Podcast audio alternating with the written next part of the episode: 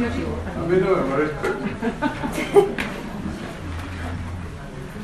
Pero la mejor forma para que se caiga yo pido que siga.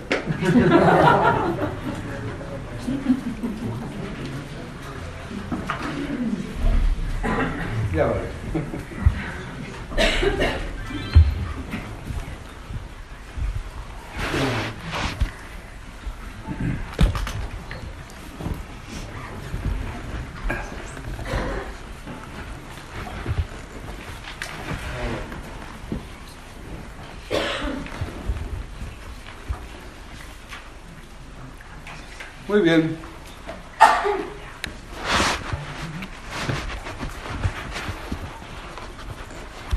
Seguiremos hablando de, del Dharma.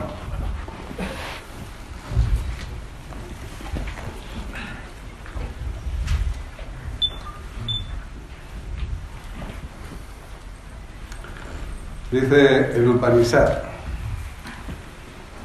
Los Upanishad son los textos o tratados que han hecho los maestros para que los discípulos entiendan los Vedas. Los Vedas, ya sabéis, son los libros más antiguos que existen y, como el nombre dice, Veda, pues son los que expresan cuentan lo que es la verdad. Pero están escritos en himnos. Los himnos son de, de. Entonces son de difícil comprensión. Entonces los maestros lo que hacen es pues explicarlos, ¿verdad? que son cuatro. ¿Sabéis por qué son cuatro los Vedas? La verdad se, se explica de forma cuádruple. ¿Sabes por qué? Porque cuando se produce la, creación y la manifestación, el ser, el principio de vida, el que se manifiesta, lo que hace es manifestar sus cuatro características. El Atman tiene cuatro características, que son el conocimiento, el deseo, la acción y la síntesis. ¿no? Y lo que hace es construir, por, por, por, lo tanto, un vehículo para cada característica. Un vehículo para la acción, cuerpo físico, el, el vehículo o el cuerpo para actuar, un vehículo para el deseo, que es el cuerpo emocional, de, de emociones, deseos, ¿no? cuerpo mental, el conocimiento, y el cuerpo de síntesis, es el cuerpo único. Entonces, todo este universo es cuaternario, es decir, que el universo tiene esos niveles. Nivel, un nivel de acción que es el físico, el deseo es el plano astral, el conocimiento es la mente, y el plano de, de sabiduría de realización que es el de la síntesis o yoga. Síntesis es yoga. Y la síntesis o yoga surge de la suma de la acción, del deseo y del conocimiento. Eso los Vedas son cuatro, porque la verdad se expresa de forma cuadro. Entonces hay un Veda para el conocimiento, un Veda para el deseo, un Veda para la acción y un Veda para la síntesis o yoga, ¿sí? Entonces, como esto es de difícil comprensión, hay que ser muy experto para entender. Los maestros lo, lo explican. Y esa explicación de los maestros se llama Upanishad. Los Upanishad traducido significa a los pies del maestro. A los pies del maestro. Entonces hay un, Upanishad que dice así. Dice, ante el hombre se abren dos caminos. El camino de la derecha y el camino de la izquierda. Bueno, ¿sí? El camino de la derecha comienza con la disciplina, la renuncia, sacrificio y termina en la felicidad. Y el camino de la izquierda comienza con el placer, comienza con pues, eh, las cosas fáciles y termina en el sufrimiento. Entonces dice, los sabios caminan por el camino de la derecha y los ignorantes por el camino de la izquierda. ¿Vosotros que sois sabios o ignorantes?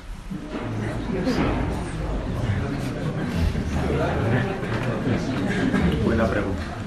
No, pues es muy sencillo. En vuestra vida, ¿qué encontráis? Felicidad, gozo y, y dicha, o sufrimiento, y trabajo y amargura. Si es a rato. Si es a rato, si es a rato, estás en el de la izquierda.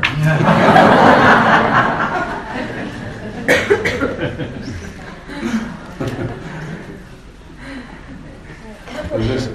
A ver. Entonces, esto es muy importante, ¿no? Porque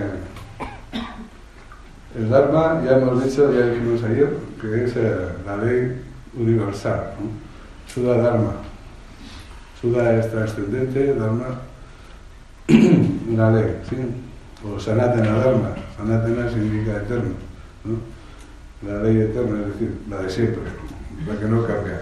Cambian los tiempos, cambian las formas, pero la ley siempre es la misma. Y es la que dirige todo el proceso de la vida.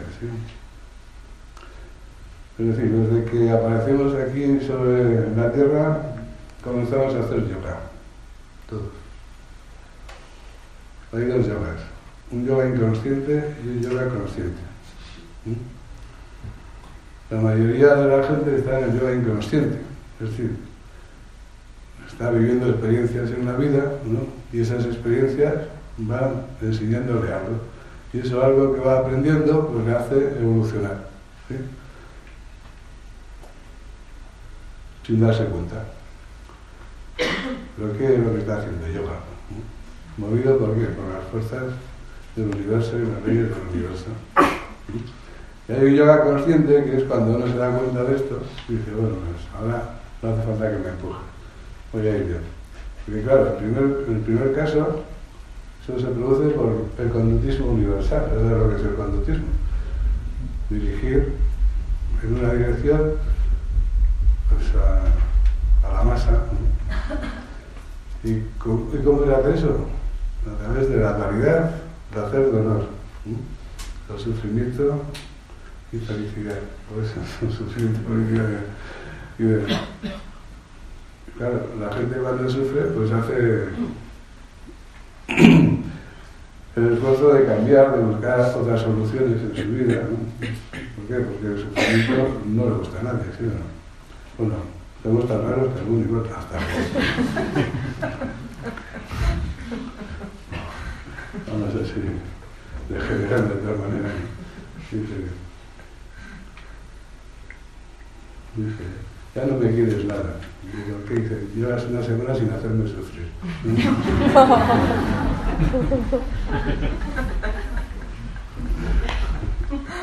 Hay de esas. Pero el sufrimiento es algo que está, eh, se utiliza en, en, el universo pues, para conducir a, a, a, la gente. Lo mismo que nosotros, para hacernos entender por los animales, tenemos que utilizar la claridad para hacer dolor. Si hacen lo que le decimos, premio, ¿no? Y si no hacen, castigo. ¿Qué quiere decir esto? Pues, pues palo, dolor. ¿sí? Y entonces el animal, con su inteligencia pues primitiva, va entendiendo, ¿no? Al final termina pues el león saltando a través del, del aro de fuego y esas cosas. Eso es el conductismo. Pues nosotros desde que aparecemos en la Tierra, hay alguien que está haciendo ahora, ahora, venga, moveros. Inconscientemente todos, venga, moveros. Y así vamos pasando de hombre primitivo a hombre civilizado, a, a intelectual, ¿no? Y así poquito a poco, a, a base de tener experiencias, la mayoría dolorosas, ¿no? pues vamos creciendo, ¿sí? gracias a las experiencias de la vida. Porque el yoga no es otra cosa que la evolución. ¿no? El yoga es evolucionar.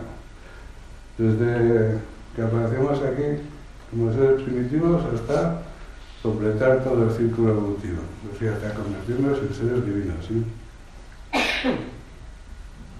Ese es el proceso. Y eso es yoga, no es otra cosa. Porque nosotros, los seres humanos, lo decíamos ayer, estamos no todos al mismo nivel evolutivo, por eso hay diferencias evolutivas. Cada uno ocupa el lugar que, ha alcanzado evolutivamente, que su conciencia, pues, a, nivel a que su conciencia se ha despertado. Nosotros no estamos construidos del todo, no estamos creados del todo, no estamos creando. Somos seres en proceso de creación. Se supone que estaremos creados como seres humanos totalmente cuando alcancemos la culminación de la evolución. Hasta ese momento somos seres en proceso de creación, ¿sí o no? ¿Veis? Lo que que con nuestra ignorancia y prepotencia pensamos que somos no va más de la creación, los reyes del universo, los más guapos y los más sabios. Y así nos van las cosas, ¿no? Porque hay, son mitad alrededor. ¿no? ¿Por qué? Pues porque en realidad, fijaros bien, dice la ciencia que el hombre, casi a nivel grupal, utiliza solo el 9% de su capacidad cerebral. Algunos usarán más pero así el grupo, ¿no? 9%. Si el desarrollo total de, como seres humanos en utilizar el 100% de la capacidad cerebral, y solo, solo, usamos un 9%, ya no lo veo todavía. ¿sí? ¿Lo veis? Eso es importante. Darme cuenta. Nosotros nos, queda mucho por, por, por crecer y desarrollar. Estamos en la etapa de gusano. Si comparamos nuestro proceso con el proceso de la metamorfosis de la, mariposa, con un 9% de, de, desarrollo cerebral, estamos en la etapa de gusano. Esta es la metamorfosis de la mariposa, a de que estoy hablando, ¿no? que es una luma asquerosa llena de pelos, ¿no? se lo come todo. Y nosotros hacemos lo mismo. Nosotros nos deslizamos nos arrastramos por la superficie de la Tierra y nos lo comemos todo. todo. Nos comemos las plantas, nos comemos los animales, nos comemos los peces, nos comemos los pájaros, nos comemos todo. Vamos por la Tierra. Ñaca, ñaca, ñaca, ñaca, ¿Y esto se come? Sí, ñaca, ñaca, ñaca. No hace nada de comer y dice, ¿qué vamos a tener tanto? ñaca, ñaca, ñaca, ñaca. ¿Y qué tal si quedamos el fin de semana a comer a no sé dónde? ¿no? A comer, ñaca, ñaca, ñaca. ¿Qué decimos? Es esos gusanos que se te meten en la, en la huerta y te lo comen todo, ¿no? Y tienes que echar pss, pss, pss, y, gira para por lo menos coger más tomates. Pues nosotros igual, estamos aquí dejando al planeta sin. Fíjate, en un no vamos a terminar comiéndonos unos a los otros, porque a ver qué vamos a comer. No hemos exterminado todos, ¿sí o no? Claro, porque estamos en una etapa, ¿sí o no? Entonces, eh, ¿qué le pasa al gusano? En el proceso este, que llega un momento en que ¡pum! No sé por qué, ¿no? Él tampoco se convierte en capullo.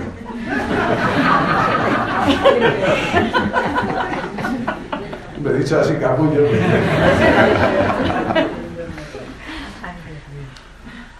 Pero, pero es la verdad. Sí.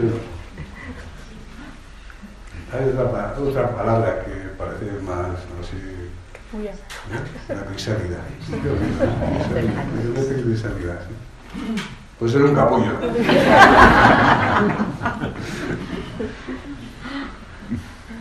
y de repente, un día se rompe el capullo y sale la mariposa. Una cosa que no tiene nada que ver con las bichas que son. Pero si sale de ahí, ¿dónde estaba la mariposa? ¿Dónde estaba la mariposita? ¿Dónde? Pues dentro del caput de, los gusanos, ¿no? ¿Sí o no? Sí. Claro. Pues nosotros estamos si nos comparamos también en ese proceso. Estamos ahora en la etapa de gusano.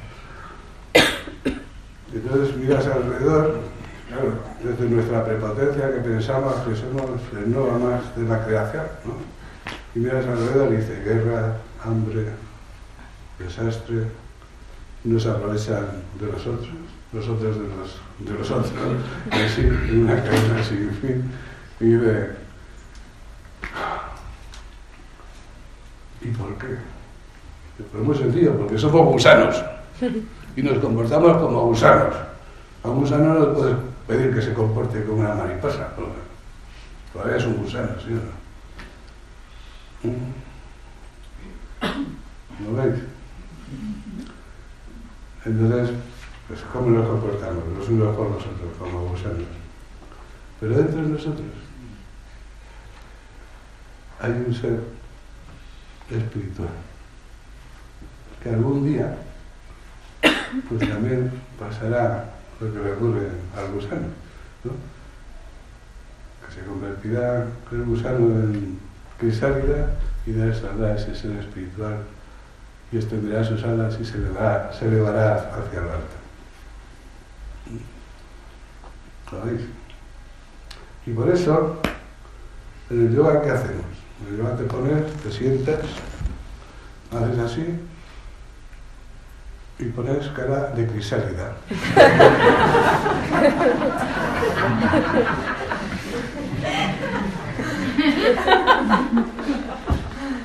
y ahí estableces contacto.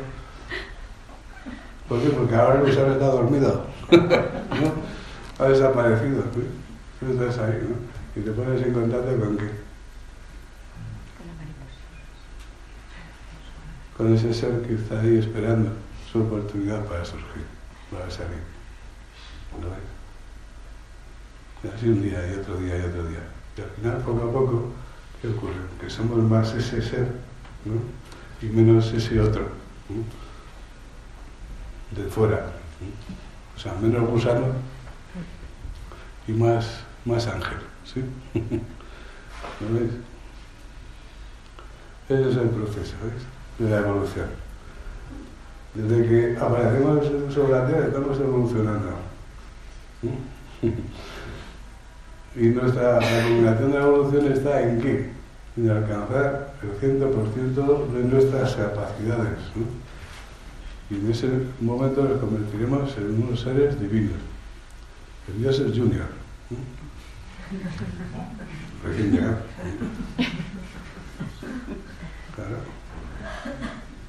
¿Lo veis? Ese es el proceso. Y eso es el yoga, no es otra cosa. Entonces, todos estamos dentro del yoga, todos, absolutamente todos. Porque todo el mundo está evolucionando, aunque sea la fuerza, empujado por el sufrimiento, pinchado por el sufrimiento, ¿sí no? ¿Lo veis? Pero llega un momento en que nuestra conciencia se despierta hasta un cierto punto donde ya nos podemos dar cuenta y podemos elegir. Y entonces cuando comienza el yoga consciente. ¿Sabes? El yoga consciente, ¿qué es lo que hace? Acelerar el proceso de la evolución. Acelerar el proceso de la evolución. Y mediante las técnicas del yoga vamos despertando las zonas dormidas de nuestro cerebro activando todas esas zonas hasta que se despierten al 100%. Ese es el resultado de las prácticas de yoga. Entonces, en nosotros hay zonas que todavía están en la oscuridad, están dormidas.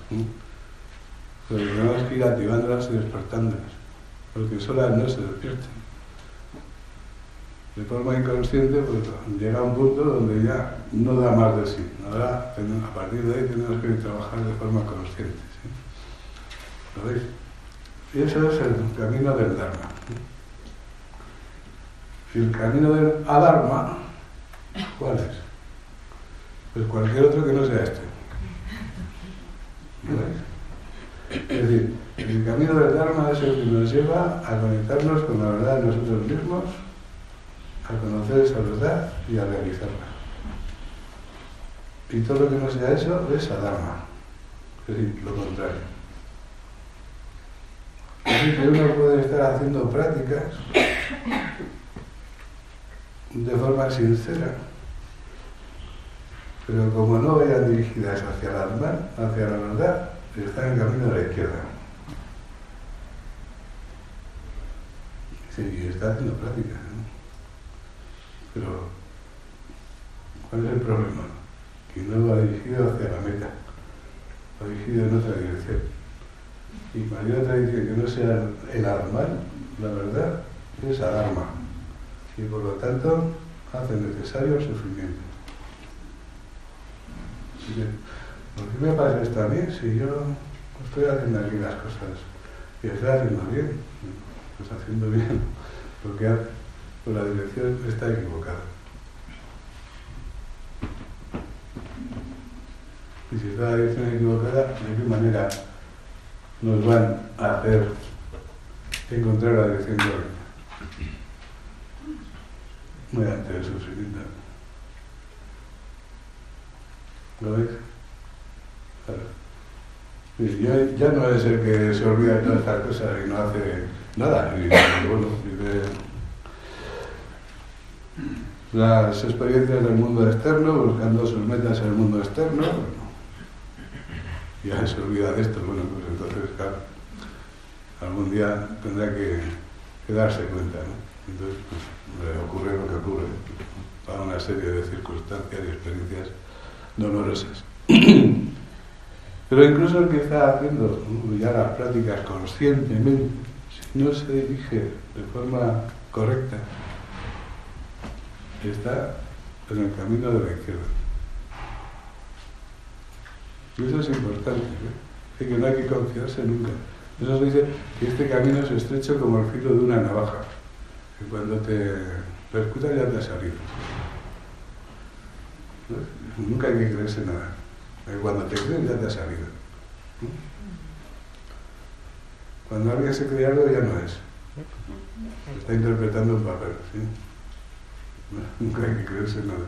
Hay que estar siempre atento y alerta para decir, a ver, yo tomo el sendero, estoy dirigiéndome correctamente, sí, pues sí, No, pues venga, cambia, ¿no? hay que estar siempre alerta. ¿Sabes? Como conducir un coche en la autopista a 120, ¿sí o no? ¿En qué momento si estás conduciendo a 120 por la autopista, puedes decir, bueno, ya va todo bien, ¿no? Pues me duermo. ¿En qué momento? Pues aquí igual menos, porque en cuanto te duermes ya te ha salido, ¿sí? Cuando te crees algo, ya te ha salido. Por eso hay que estar siempre alerta. A ver, y cuestionando todo. Eso es muy importante. Porque uno se confía, se confía y cuando se da cuenta ya está en otra parte. ¿sí? Pues, pues si, si, hago práctica, si hago esto, si hago lo otro, pero en la dirección equivocada. ¿Sí? Si llevamos en dirección equivocada, ¿cuándo, ¿cuándo llegaremos? Cuanto más sigamos en dirección equivocada, más lejos estamos, más nos apartamos, ¿o no? Claro, pues habrá que ponerle fin a esto, ¿no? ¿Sabéis? Eso es importante. Pues el Dharma es lo que da sentido a todo, a toda la vida. Nosotros estamos aquí para crecer, para evolucionar, para alcanzar todo absolutamente todo el desarrollo de que seamos capaces de alcanzar, es decir, el 100% de nuestras posibilidades. Y mientras no estemos al 100%, estamos en proceso de construcción, de creación. Así que no tenemos para que sentirnos orgullosos de nada.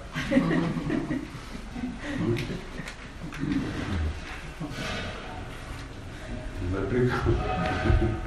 que vamos a hacer las cosas bien, con humildad, con sencillez y hacerlas bien, ¿sí Por el camino de la derecha.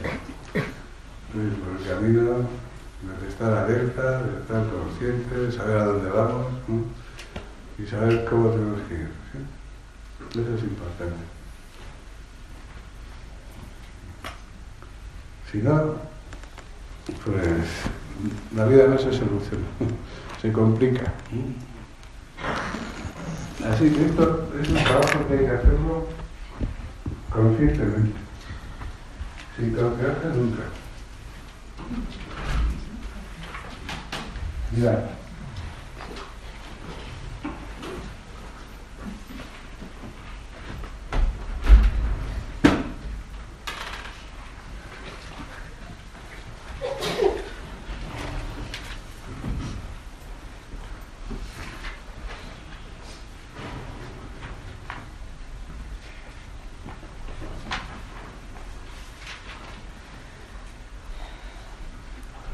Vale.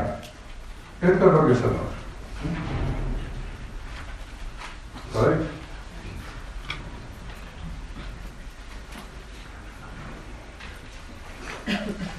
Este es el día inferior. El día inferior que está formado por la mente razonadora, la mente constructora de la forma, la mente inferior. El cuerpo de emociones, el de deseos que decía antes, el cuerpo físico y el de la acción. Cuando la alma se manifiesta, se manifiesta el cuerpo del conocimiento. Esta es la mente superior. ¿sí? El aquí, de aquí a aquí.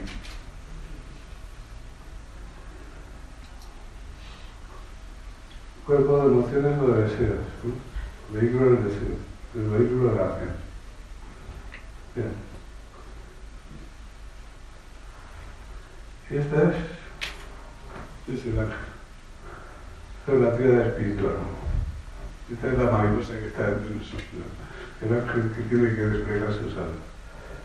Y este, pues, le llamamos el alma, cuerpo causal que está aquí en medio. Pero ¿qué es lo que ocurre? Que de esto no tenemos ni idea, ni lo percibimos. ¿Y por qué? Porque nuestra conciencia se mueve solo así, de esta manera. Este es el movimiento eléptico de la conciencia. La conciencia se mueve así.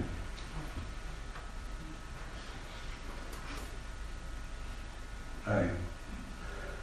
Y aquí hay una barrera donde la conciencia no traspasa.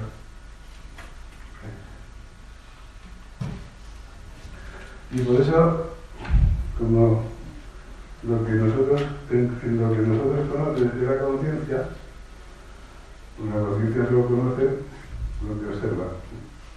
Es el movimiento elíptico de la conciencia. Es decir, aquí están los objetos del mundo externo. El mundo externo. Este, el externo. Entonces, ¿cómo, cómo percibimos el mundo externo? A través de los cinco sentidos, ¿sí o no? Cinco sentidos son las ventanas de la mente, dan la información de la, a la mente. La información llega aquí, la mente construye la forma, construye el espacio, construye el tiempo, da la vuelta, ¿no? por el cuerpo de emociones, produce el deseo y cuando llega aquí, el deseo es el motor de la acción y mueve al cuerpo físico a actuar.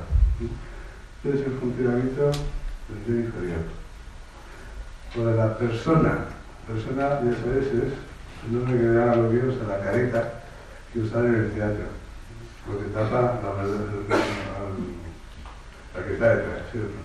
Es la persona, la personalidad. El mecanismo de funcionamiento es el egoísmo. Esto no puede funcionar de otra manera. ¿Qué es el egoísmo? El egoísmo es actuar para conseguir algo.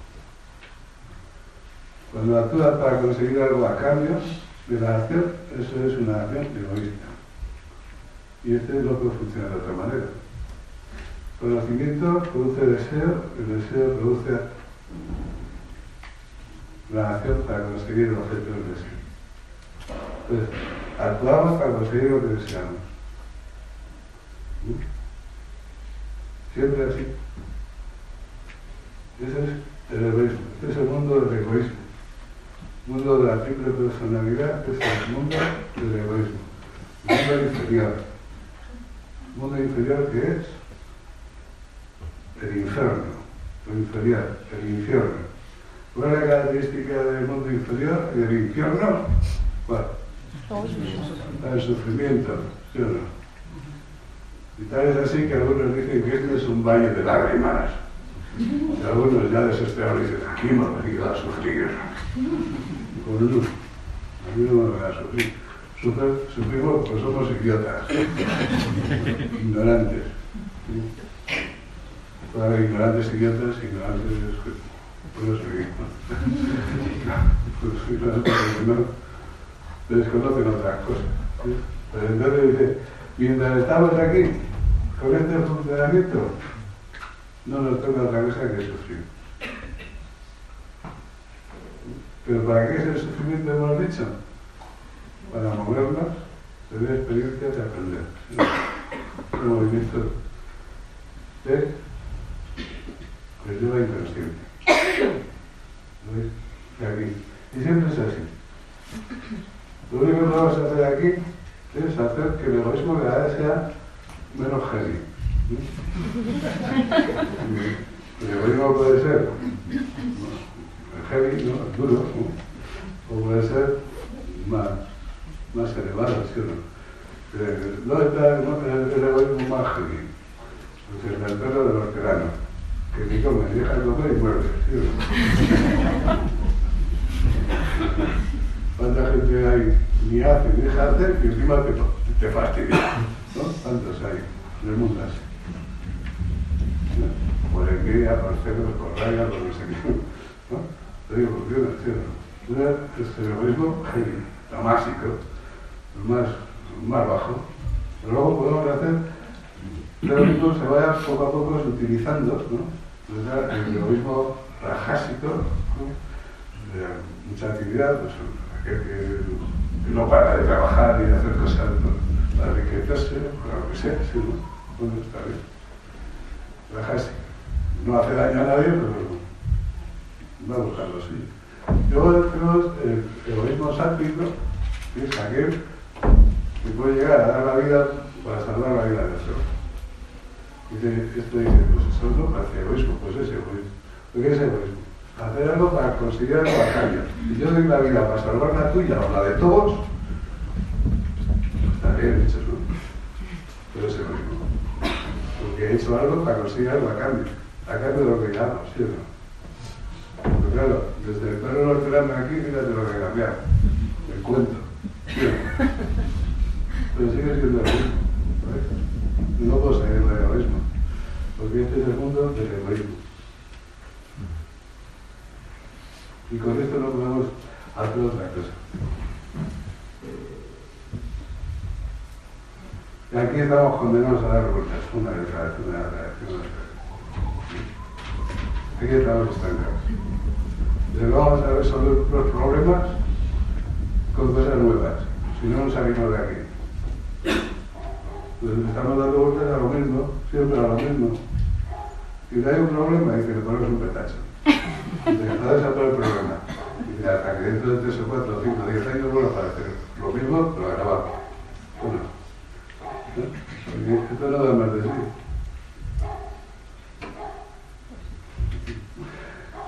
Bueno, pues llegados a ese punto donde nuestra conciencia ya se ha desarrollado lo suficiente, que pues vamos a hacer el yoga consciente. Yoga consciente, entonces vamos a hacer las prácticas. ¿sí sea, yoga consciente, sé dónde tengo que ir, y por dónde tengo que ir, y tengo que hacer las prácticas. ¿sí? Yoga consciente. Entonces, ¿qué ocurre cuando empezamos a hacer ese trabajo? Pues poquito a poco, esta zona que está la parte oscura, pues no, no somos conscientes de ella, pues comenzamos a hacernos conscientes si es y por qué. Porque la conciencia yo dar aquí la vuelta sin, sin poder pasar esta barrera, esta frontera, que está haciendo. Ahora sí.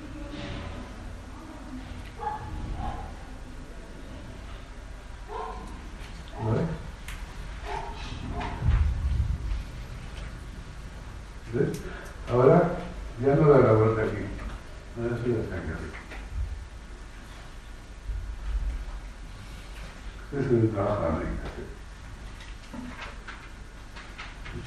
hacer que la conciencia que está aquí está anclada se debe hasta aquí arriba. ¿Vale? Y entonces vamos descubriendo estos aspectos. El alma. ¿Qué es el alma? El alma es el cuerpo causal. Cuerpo causal se llama cuerpo causal porque es el que construye los vehículos vez que tenemos que encarnar. La causa que construye los vehículos, vez que tenemos que encarnar. Y aquí se acumula el conocimiento que vamos recogiendo en nuestras experiencias en la encarnación. Vamos a hacer este trabajo con una encarnación nos da un hombre primitivo, apasionado, civilizado, intelectual, espiritual. Lo que tenemos que recorrer, ¿sí o no? Entonces esto aparece y desaparece. Cambiamos de traje tiempo. ¿sí o no? que ya no funciona y dice, pues ahora otro nuevo. ¿Lo vas a corte Pero este. Corte, no, inglés.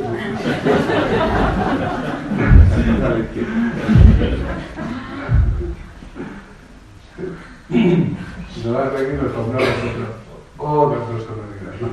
Y venimos aquí ahora. ¡Hala! Toma. Pero a ver que venimos aquí no empezamos de nuevo. Empezamos, o seguimos desde donde dejamos la vez anterior. ¿Por qué? Porque lo que hemos hecho hasta ese momento era registrar quién era el Por eso, la característica del alma es el conocimiento. Ese conocimiento que vamos adquiriendo en cada encarnación. Pero no es conocimiento intelectual, no un conocimiento de estudio y denunciar, es decir, el resultado de las experiencias que tenemos no de los estudios. El conocimiento está aquí. La memoria, eso se destruye con la muerte. Lo que queda es lo que hemos vivido, las consecuencias que ha traído el alma de lo que hemos vivido, ¿sí o no? No de los que hemos aprendido en los libros, todo de memoria. Se nos olvida la multiplicar. Pero es como lo aprendes de un por el idioma que hemos tenido antes. ¿Sabes?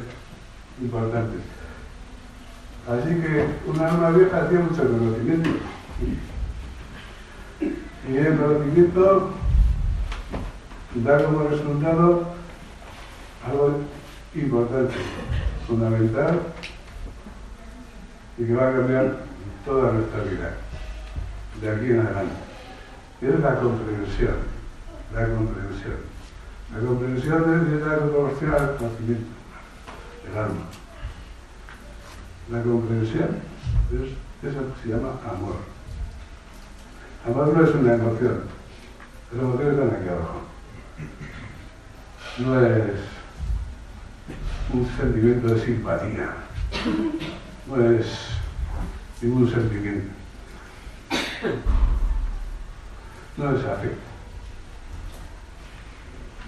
El amor no es cariño, el amor no es ternura, es. Por eso podemos amar, amar a nuestros enemigos.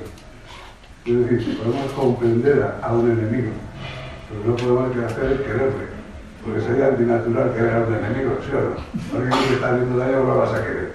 A no ser que seas que es más soca. Claro. Pero lo puede comprender, ¿sí o no?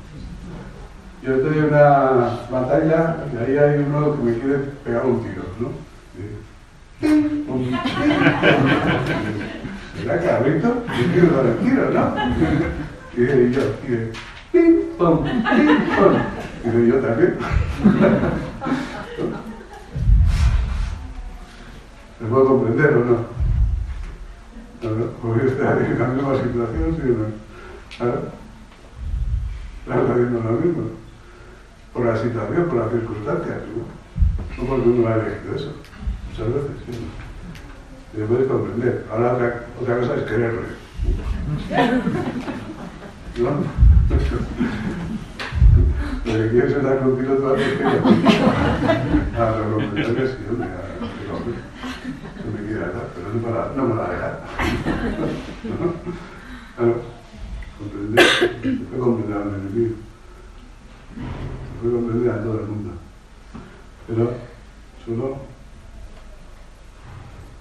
si tenemos esa experiencia, aquí, ese conocimiento. Por eso la comprensión es proporciona a nuestro conocimiento.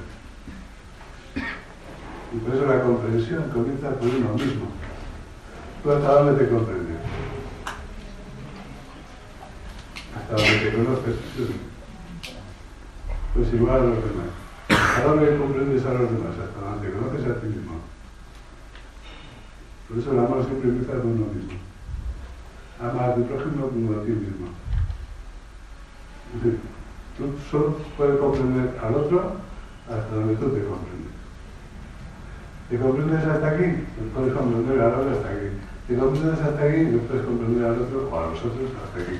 ¿Te comprendes hasta aquí? No puedes comprender hasta ahí.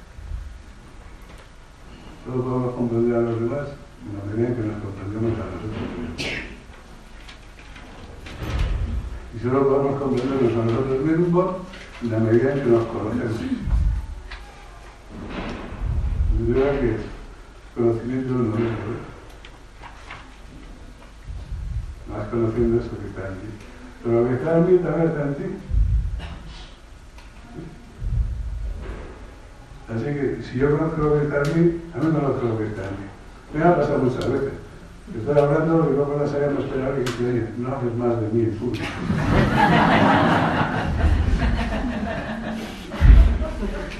¿Verdad? si yo estaba hablando de ti, tonto.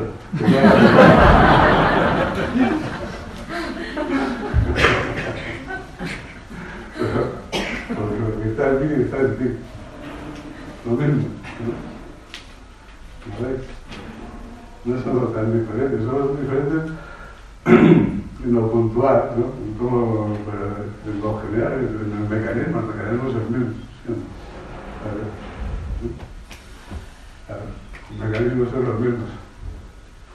Pues bien, esto es lo que tengo que hacer. Aquí somos egoístas y funcionamos egoístamente, pero desde aquí somos amorosos, funcionamos desde el amor. Este es el que se llama eh, genéricamente el hombre con mayúscula, el hombre, la persona. Pero este, este es el ser humano, el ser humano. Y sin saber nada de esto, la gente ya distingue a unos y a otros.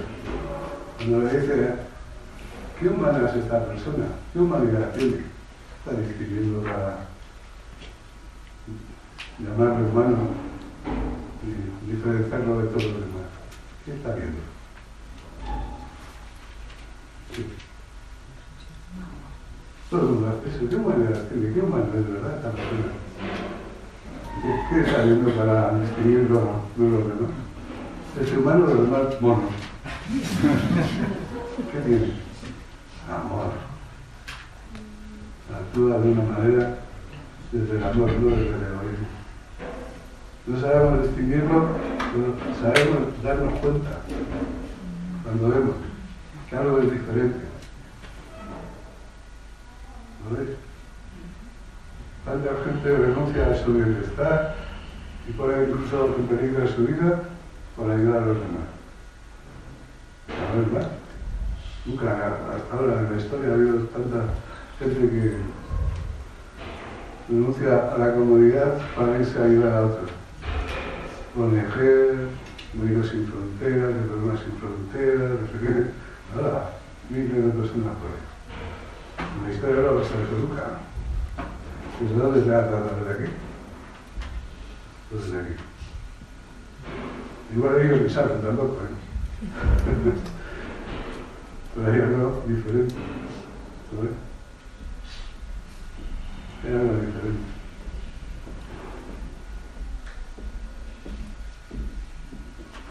Tenemos que, en el hay que cambiar desde el alma, no desde el. Uno empieza por donde está, con, con, su personalidad. Y que la personalidad somos egoístas, buscamos el objeto del deseo. Aunque el objeto del deseo sea la mano. ¿Sí o no? Está bien. Eso se llama devoción, enfocar el deseo. Pero poco a poco, a medida que se va despertando esto, vamos cambiando el deseo por el amor. Y el amor es, lo he dicho, comprensión.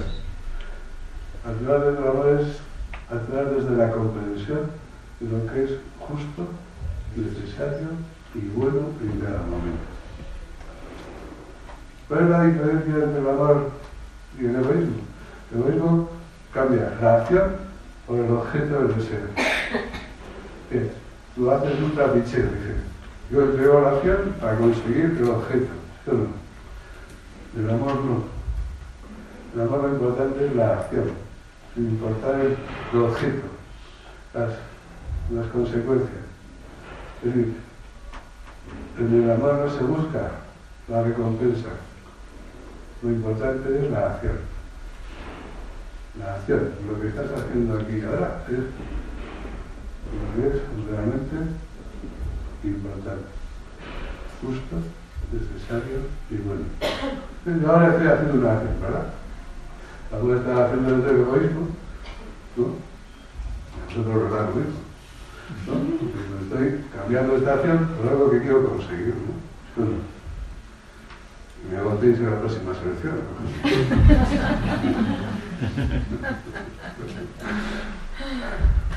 Vamos a estar haciendo desde aquí, porque ¿cuál es la diferencia?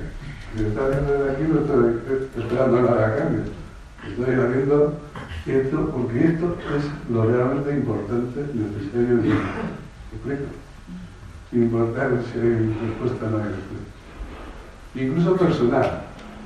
Pues yo puedo estar haciendo de aquí para que aprendáis y dejéis de sufrir, animalitos de Dios,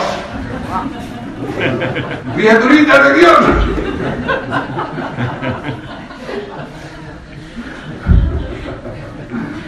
Estoy implicado personalmente, ¿no? Quiero, quiero que sabéis lo mismo.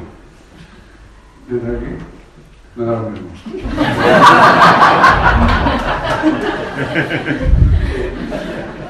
Pues lo importante no es lo que hagáis vosotros, lo importante es lo que yo hago yo. ¿Me explico? ¿Te la diferencia?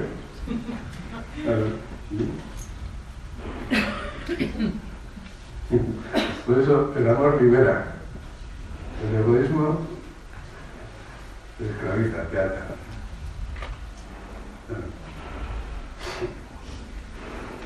¿Lo ves?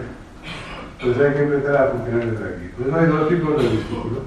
Los discípulos que ayudan egoístamente llaman Kevara Sankhya Yogi. Y los que ayudan ya desde la mano se llaman Suda Sankhya Yogi. Suda Yogi y Kevara. Los que van son los que van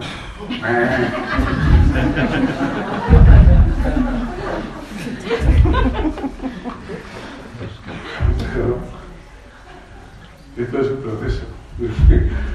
Tengo que empezar desde donde estamos, ¿no? Y no hay atajos. Uno tiene que estar trabajando desde donde está. Y aunque ahí va trabajando, no se va despertando la verdad. ¿No ves? Eso es importante. Pero solo como consecuencia del trabajo, por eso la práctica es importante. No hay práctica, no hay transformación. No hay cambio. La práctica es lo que hace que es un día y otro un día y otro nos permite ir conociendo todo lo que está más allá de, de, este, de esta frontera. ¿Lo veis? Y aquí tenemos a la tía espiritual. La tía espiritual que es lo divino que hay en nosotros. El ángel, el Dios. ¿Y esto con qué tiene que ver?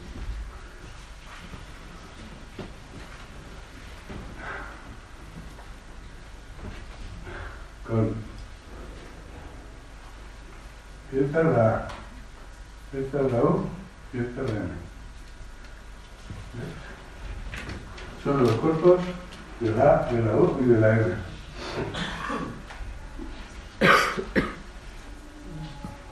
Bueno, sí, cuando decimos el Esto hace bonito. Oh, Coca-Cola, Coca-Cola, Coca-Cola. Cada vez que lo repetimos, no lo manda, ¿eh? Aquí cuando vas por la calle te dicen Pepe, te da la vuelta, ¿no? Se llama Pepe.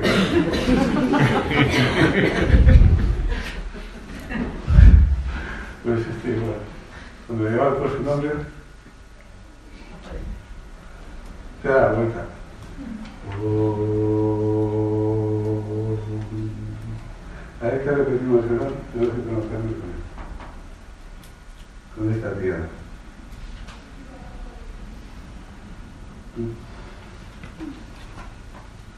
Ese es el trabajo.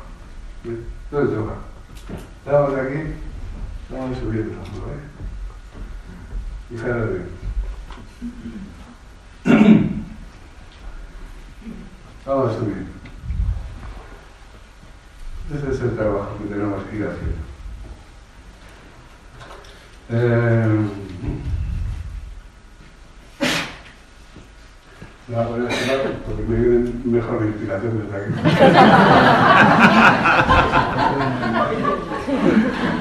aquí lo veo. Bien, a lo que íbamos. En el Evangelio aparece, en la Evangelio de la Trinidad, el escrito de los profesores, ¿no?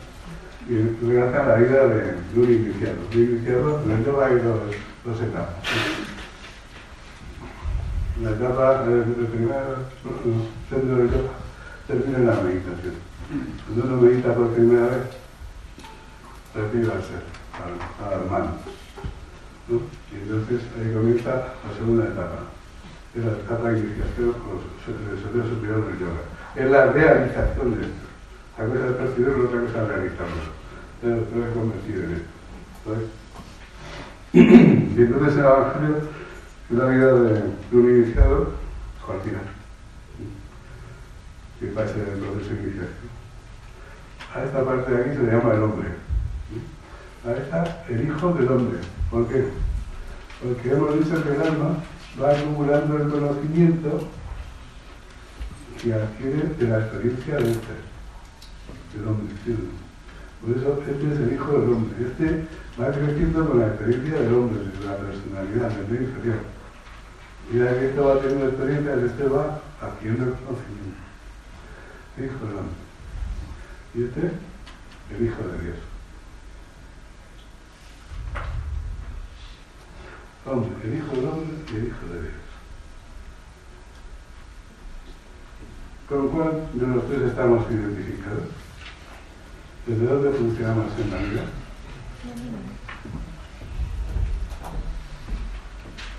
¿Desde ¿Desde aquí? A sufrir. Desde aquí.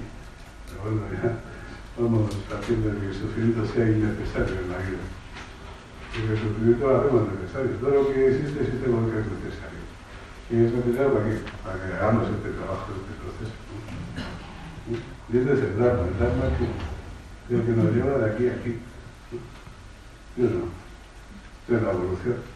Esto es la conciencia que se va expandiendo. La conciencia es esa que nosotros conocemos. Y se da cuenta. Ahora estamos aquí y somos conscientes de que estamos aquí. Alguno no se da cuenta de que está aquí. No, por hablar de todo. Y de repente sale una de ¿eh? ¿Eh?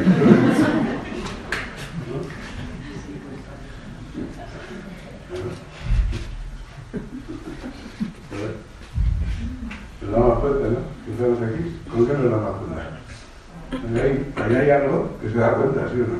Que se hace consciente, ¿sí o no? Aquí nosotros hay algo que se hace consciente, por eso nos damos cuenta. Puedo crecer el rizo. Y yo, me doy cuenta de que me doy cuenta. Me hago consciente de que soy consciente y que me. Y, y, ¿no? ¿A que sí? Pues bueno, para, hacer, para hacerme consciente y para darme cuenta, que tiene que haber algo en mí que tenga ese, poder, el poder de darse cuenta, de hacerse consciente, es decir, el poder de conocer. ¿Sí o no? Esa es la conciencia. La conciencia es el alma. decide cuerpo único. Y la conciencia es lo que nos permite hacernos conscientes, es decir, darnos cuenta, conocer todos estos aspectos en nosotros, no aquí, en cada uno de nosotros. Tienes a nosotros que eres consciente del cuerpo físico, es emocional, el mental, eres consciente del alma, eres consciente de la mente superior, tu cuerpo único, cuerpo único, eres consciente de las manos. ¿Sí o no? Pues eso es lo que hacer, que nuestra conciencia se expanda para hacernos conscientes del 100% de lo que somos. ¿No ves? Eso es el Dharma, este es el Dharma, el que nos lleva de aquí hasta aquí. El que se anda por las ramas es a Dharma. Esto ya trabajando aquí, ¿eh? Porque la mayoría está fuera de esto. Y esto, ¿os acordáis ayer de cuando os hablaba de Jacob? Cómo se escapó de su hermano Esaú, atravesó el desierto, bebió agua de aquel pozo que a partir de entonces se llamó el pozo de Jacob. Aunque no de Jacob, pero como bebió agua, pues de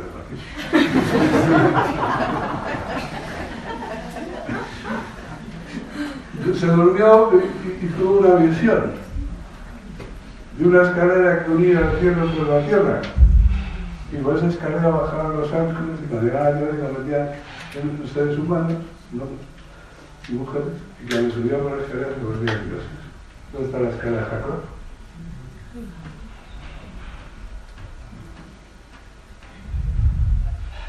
Esos son los dioses que bajan por las calles y convierten en hombres, los hombres que suben por las calles y convierten en dioses. ¿Lo veis? Esto es, que está en cada uno de nosotros. ¿Sí? Este es el dicho que decía ayer. ¿Con qué nos identificamos? Con la bestia. La bestia es tan, tan inteligente que cómo se va a presentar ante nosotros como bestia. ¿Y cómo se presenta? Pues se presenta como si fuésemos nosotros. Dice, mira qué cara tienes. Mira qué emociones tienes. Tienes tú. Mira qué pensamientos. y dice, mis pensamientos, mis emociones, mi cuerpo. Dice, tiene hambre el cuerpo, dice, pero no sabe comer. No. Vamos a peinarlo. Vamos a lavarlo. Y aquí está peinando.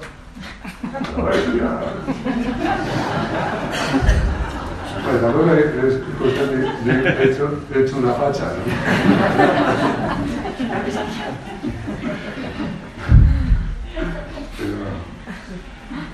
No sé si lo explico. ¿no? Tenemos que buscar lo que somos realmente, esto somos realmente. Esto es la careta, la que está ahí tapando lo que somos realmente. Nos identificamos con la careta y nos olvidamos de lo que somos. ¿no? Y por eso aquí tenemos dos trabajos. Uno, llegar aquí, conocer esto y luego hacer que esto se exprese a través de los instrumentos. Este es un instrumento de conocimiento, un instrumento de deseo y un instrumento de acción. ¿Cómo va a expresarse la tierra espiritual en el mundo? Pues utilizando los vehículos como instrumentos del espíritu. Estos ya los vehículos ya no son los que mandan, son ahora instrumentos, herramientas para que este se exprese en el mundo. Y nuestro trabajo ahora es establecer el reino de los cielos en la tierra. Este es el reino de los cielos, este es el infierno. Pues tenemos que traer el cielo a la tierra. ¿Y cómo traemos el cielo a la tierra? Pues haciendo que esto se convierte en instrumento. Cuando estamos meditando aquí todos y cantando mantras, ¿esto qué es? ¿El infierno o el cielo? ¿Eh? ¿Cómo os sentís? ¿Estáis sufriendo? A ver cuándo acaba esto. Pues entonces ya está religioso. pues estás flotando, ¿no? entonces estás en el. ¿Vale? ¿Vale? Entonces cuando esto, en vez de hacerlo así en grupo, luego vas a tu casa y haces lo mismo, respiras, te pones en paz, te conectas ahí internamente con eso que está siempre, que sea consciente, que la conciencia, que se da cuenta. Y empiezas a experimentar que ese estado de paz, de bienestar, toda la plenitud, no sientes el cuerpo, estás flotando. ¿Sabes? ¿Dónde has estado? Y luego cuando sales de ahí y vas al mundo, poquito a poco, ¿qué, qué ha pasado? Pues si repetimos esto un día y otro día y otro día, pues vamos transformándonos totalmente. Nosotros somos animales de costumbre, es decir, de hábitos, ¿sí o no? Entonces, para cambiar, lo que cambiar son los hábitos, ¿sí o no? Cambian los hábitos, pues hay una ley que dice, siembra una acción y cosecharás un hábito. Siembra un hábito y cosecharás un carácter. Siembra un carácter y cosecharás una vida. Dicho de otra manera, ¿cómo es tu vida? ¿Cómo es tu carácter?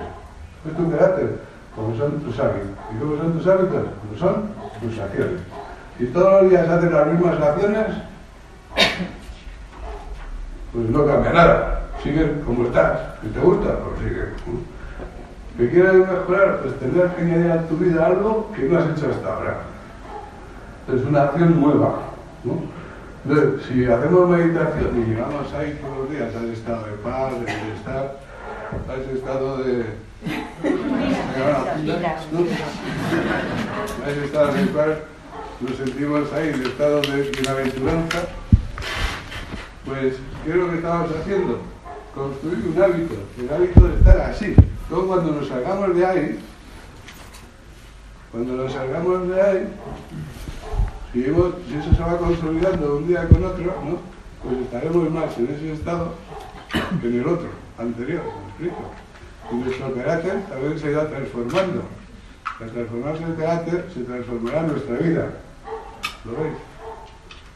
Y no lo acertáis. Y la vida de aquellos que en ese momento tengan la fortuna de estar con nosotros. Entonces serán afortunados, porque nos convertiremos en talismanes para la protección y el desarrollo y prosperidad de los demás. Por aquello de que quien la buena es ánima,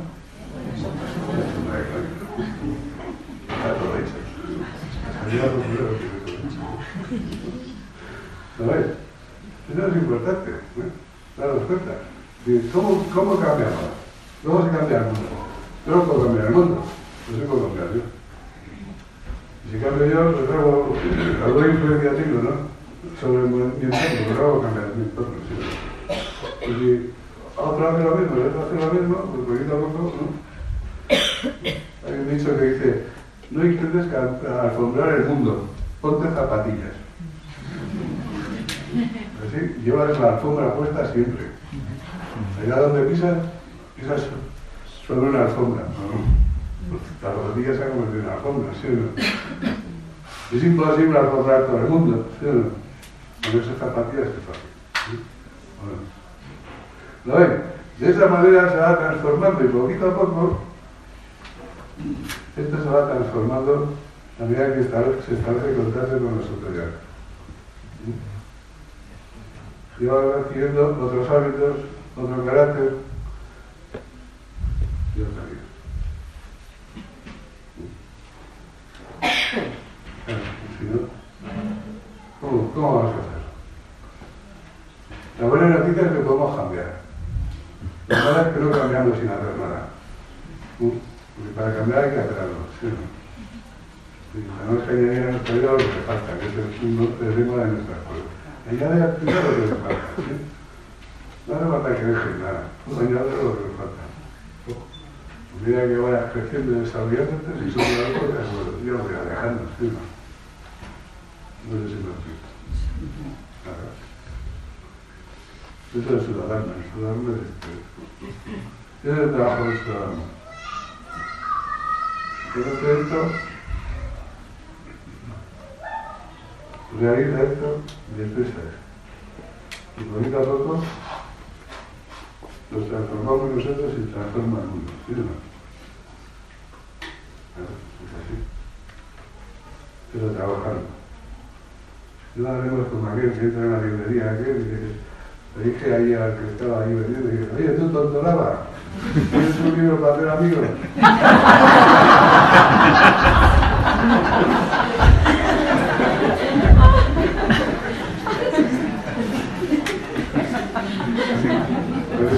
doctoral. Y si se va a acabar tu libro.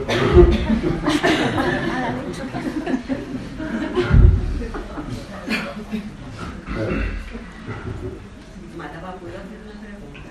Venga, haz pregunta. Mira, yo estoy pensando, morimos, volvemos a nacer, se va grabando todo en el alma y mi pregunta es, hay una explicación que yo la pueda entender, ¿por qué no hacemos toda una tirada para que sirven las muertes? Bueno, sirve para, para, para que me vaya dando el, el proceso. Ten en cuenta que desde nuestro punto de vista eso parece que es muy largo, pero desde el punto de vista de aquí arriba, ¿no?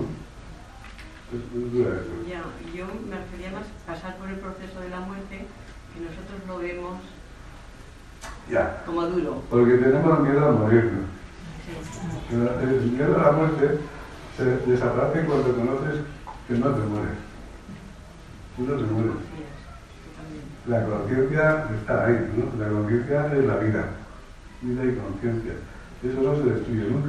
Eso está antes de nacer y está después de la muerte. De eso que llama muerte, porque se muere. Sí. Lo físico. Físico, emocional y mental. muy especial, ¿sí? Así que tú no te mueres. Solo cambias de traje. Además, también ¿Para son cambiamos de por temporadas de descanso.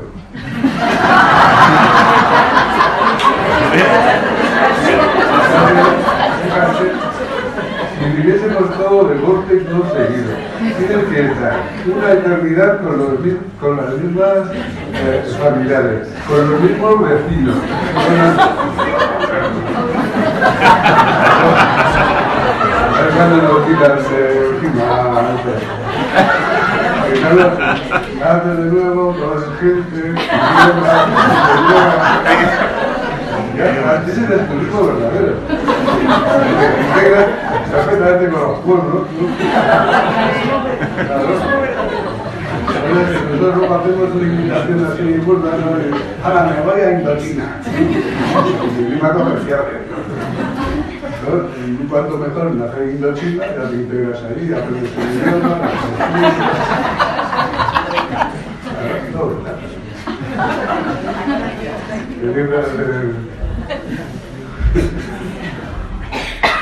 La guerra el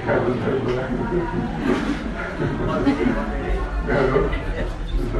Y entonces es mucho mejor así. Es un descanso. La muerte es un descanso. Cuando te das, lo que te da de tener, eh, digamos, miedo, no es a morirnos, sino a nacer. Tú cuando naces, ¿habéis pensado lo que te espera? Primero eres un niño. ¿Qué, qué significa ser un niño? Que cuando tu madre tiene frío, te pone un abrigo.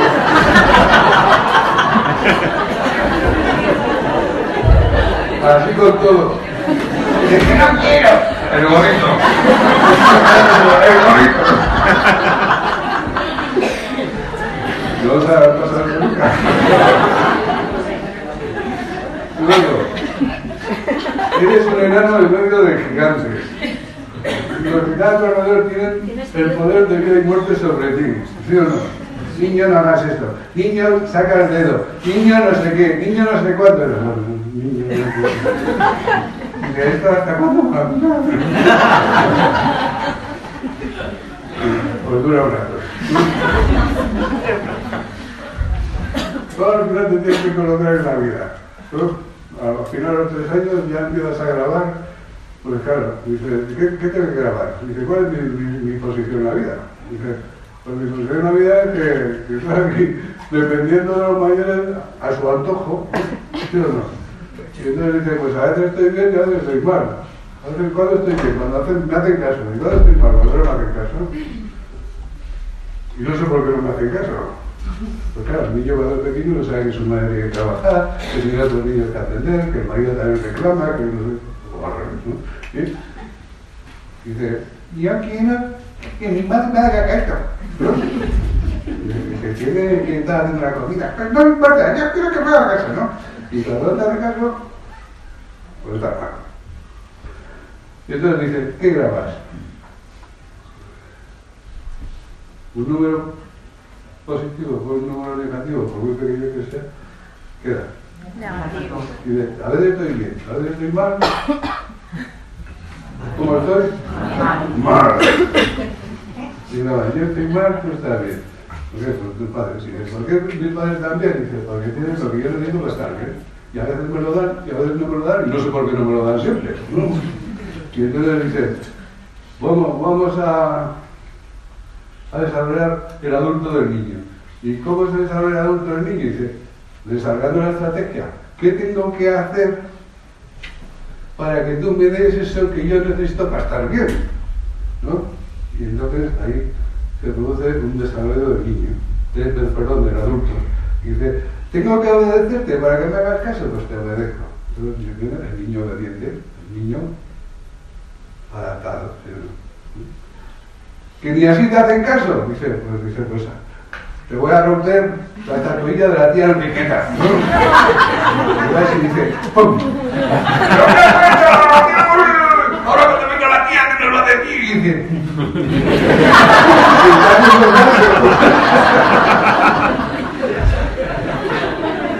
y rebelde. ¿Ah? Más da. Lo que queremos es que nos hagan caso, ¿sí o no? Cualquier cosa, pero que hace que no existe, ¿no? Yo ya, vendrá una edad más adelante que ser invisible, nadie te mira por la calle, ¿no? Porque parece no lo es invisible. ¿no? Y esa cosa, sí, cuando eres niño, pero aquí, y toda nuestra vida, pues nos pasamos ahí, buscando el que nos den caricia para sentirnos bien. Pero tenemos aquí una grabación que dice, estoy mal. Es decir, que estamos condenados toda nuestra vida a estar mal. Hagas lo que hagas. Pero hay una esperanza que dice, si estudio, estaré bien. Si saco una carrera, estaré bien. Si tengo una pareja, estaré bien. Si tengo una familia, estaré bien. Y entonces estamos ahí. ¿Qué estudias? ¿Estarás bien? Yo estoy mal. Todo bien, ¿no? De- de una pareja. Yo estoy bien. Una familia, ahora con niños encima. De la mañana con el niño. La próxima vuelta lo tiro.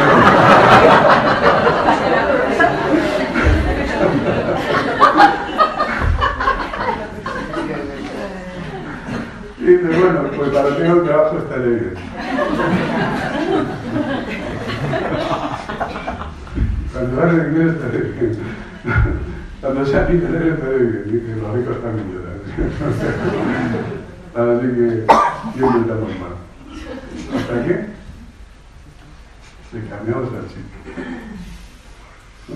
Cambiamos el chip. Y eso es lo que hace el yoga, cambiar el chip. Eh, yo estoy mal, tú estás bien, ah, yo estoy bien, tú también. ¿Sí? ¿Me explico? Y a partir de ahí siempre estamos bien. Y cuando no se está bien, se aplicará el artículo primero. ¿verdad? Siempre bien. Y como yoga nos da herramientas, vamos a aplicar las herramientas para cambiar. ¿Te, te sientes mal? Dice, respira, oxigena, relájate, cambia el pensamiento. Dice, oye, que bien, todo. Pues nada, has cambiado. Ahora siempre está bien. Claro. No podemos cambiar las cosas de alrededor, pero sí que podemos cambiar nuestra respuesta, ¿sí? ¿Me? Claro, porque el mundo se dirige o funciona por la dualidad estímulo-respuesta.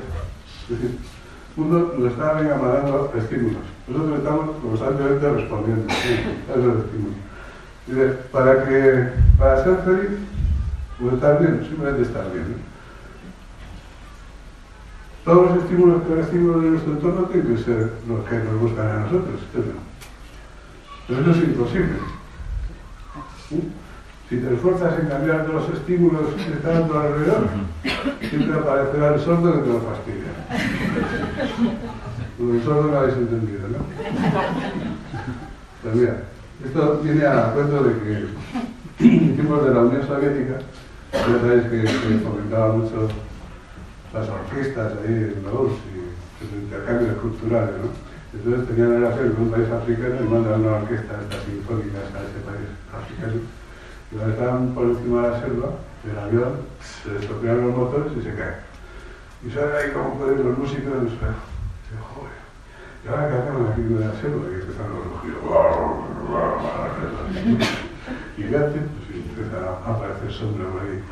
Y el director, que era el más inteligente, dice, mira, yo he oído que la música Lanza a las piedras. ¿eh? Y ¿no? Coger los instrumentos y ponerlos a tocar. Entonces, efectivamente. Van a tocar y todo. Pum, pum, pum, pum, pum, pum. Y dos animalitos que van a salir, animalitos de diez, ¿no? Y yo hago una. Era un rato así, y de repente se oye un rugido. Salta uno de repente la orquesta y zarpatos por disco, guau, guau, guau. Una pantera que estaba así, y mira la leoparda y dice, lo de siempre, y cuando aparece el sordo, yo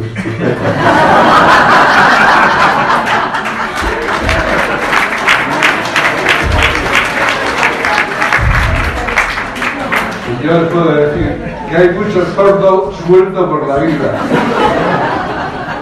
Que por mucho que te esfuerces en arreglar las cosas alrededor, siempre aparece un sordo para fastidiarla. Así que mejor que esforzarse por cambiar los estímulos del entorno y más efectivo es aprender a cambiar nuestras respuestas. ¿Vale? Y nosotros eso es lo que podemos hacer y nuestras respuestas se convierten en estímulo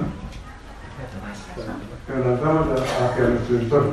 ¿no? Y así poquito a poco, pues se va transformando ¿no? el entorno, porque nuestras respuestas hacen que el entorno responda también de otra manera. Eso pasa con la familia, pasa con los amigos, y pasa con el trabajo, y pasa con todo. ¿sí? Si tú cambias tus, respuestas, cambian también las respuestas de los demás. Hay dos tipos de, de, personas, los planetas y las estrellas. ¿Cuáles son los planetas? Los planetas necesitan una estrella para recibir luz y calor. Y las estrellas brillan con luz y calor propios. ¿Tú qué eres? ¿Un planeta o una estrella? Cuando te haces dueño de tus respuestas, te conviertes en una estrella cuando depende de los estímulos de los demás.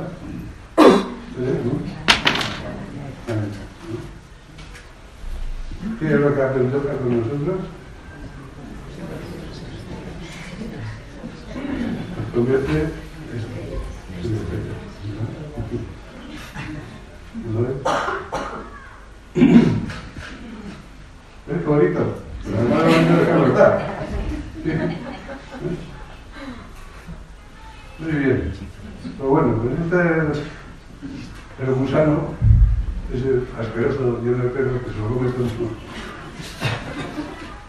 Y este es el ángel que está ahí escondido que un día tiene que salir.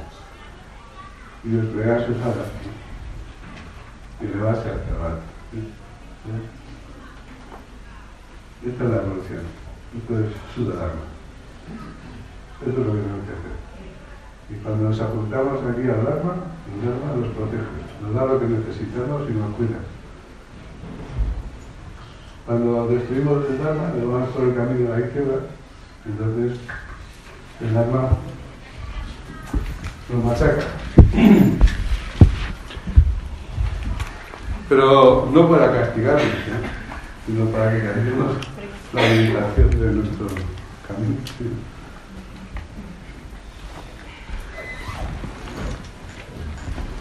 Sí. Bueno, hacer preguntas. A ver, ¿qué preguntas?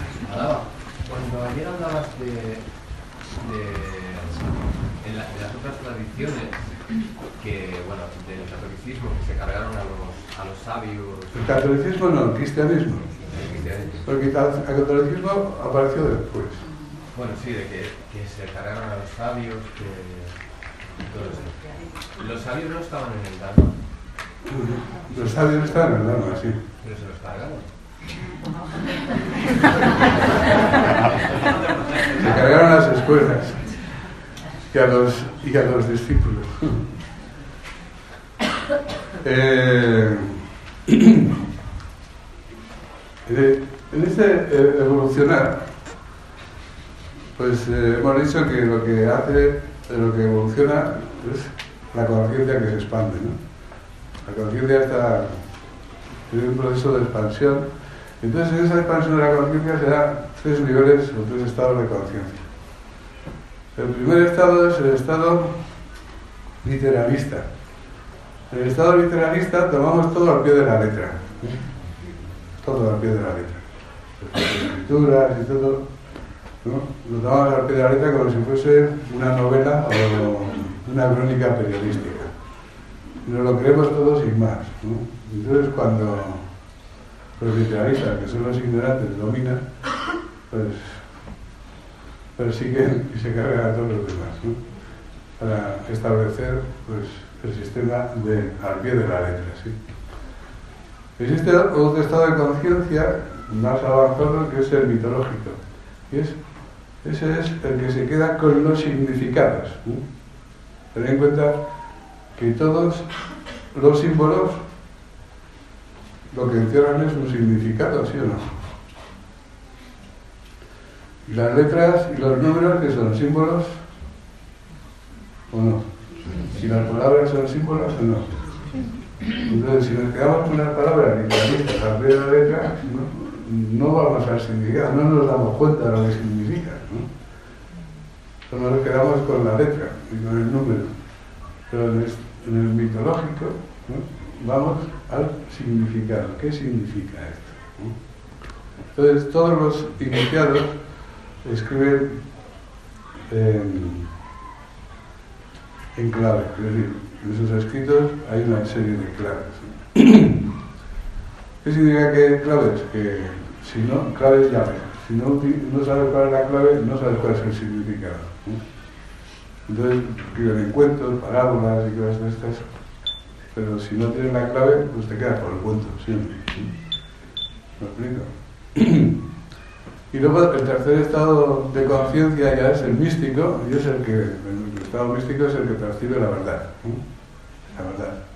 ¿Eh? Estaríamos en la tierra espiritual. ¿sí? Entonces, todos los tratados iniciáticos, pues ahí se transmite la verdad. Y en esa verdad está encerrada símbolos. ¿no? Por ejemplo, los cuentos eternos, esos cuentos eternos, ¿no? Como Blancanieves, La Bella Durmiente y todos estos, estos son cuentos iniciáticos que hablan de esto. Blancanieves, ¿sabéis el cuento Blancanieves? Blancanieves, ¿no? La princesita. Luego está la madrastra, que se convierte en bruja. Y luego está el, rey, que es el padre, ¿no? Y luego está el príncipe. ¿Lo veis? Y entonces dice, ya sabéis el cuento, ¿no? La madrastra quiere llevarse Blancanieves, porque quiere ser la más guapa del reino. Le da una manzana venenosa y la pobre se queda ahí muerta hasta que aparece el príncipe y la resucita, ¿no? Y destruyen a la... Bien. Qué bonito el cuento, ¿verdad? Pues ahora vamos al significado. Conciencia mitológica, dice. Rey. ¿Quién es el rey? El hombre.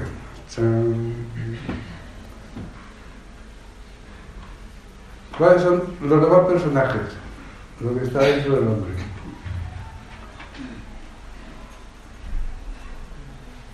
¿Qué representa la madrastra, la bruja, la hechicera? Yo inferior. La princesita, Blancanieves, la sabiduría. Por eso el yo inferior, que a veces se presenta como un ogro, como un dragón cuentos, lo que intenta por todos los medios es matar a la sabiduría, porque en cuanto la sabiduría crezca, ya no tiene poder, se convierte, como hemos dicho antes, en un instrumento de, de la verdad. Y hasta ahora es quien manda. Por eso por todos los medios trata de matar a la sabiduría, que siempre está representada la aretella por una princesa. ¿Y el príncipe quién es? El alma humana. Es el alma humana. Lo que va a rescatar a la princesa, a la sabiduría. Y tiene que matar al yo inferior. A la hechicera, al ogro, al dragón los héroes siempre es el alma humana. Los caballeros mitológicos, estos es el alma humana. La princesa es la sabiduría, la leteña. Y todos los demás son el yo inferior, que pretende permanecer siempre gobernando y mandando en nosotros. ¿Vale? son los cuentos de siempre. ¿Por qué? ¿Cuántos miles de cuentos aparecen todos los años en el mundo? ¿Pero por qué siempre se quedan los mismos? Porque están transmitiendo un mensaje. Que aunque no lo entendamos, porque no tenemos una conciencia mitológica, pero están transmitiendo el mensaje de la verdad, lo que está pasando dentro de nosotros.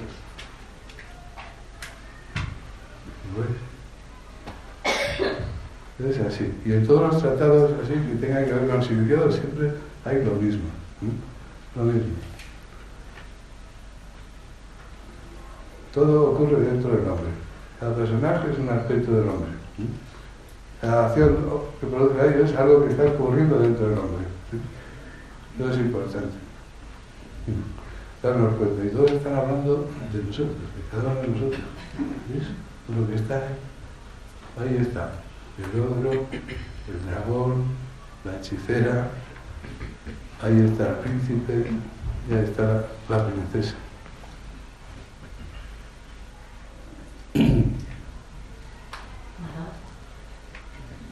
¿Sufren las estrellas? ¿Las? ¿Ellas sufren? Las estrellas, no, porque.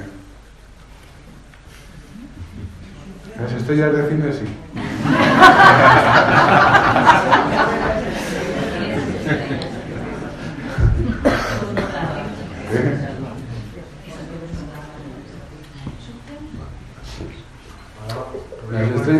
Todos los astros son seres, son seres vivos.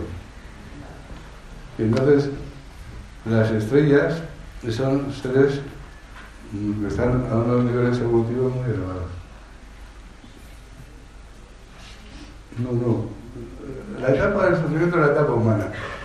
Los animales no sufren. Y los que vienen después del reino humano tampoco se sufren. Y en el reino humano hay una etapa del sufrimiento, pero cuando ya nos conectamos con la verdad, dejamos de sufrir también.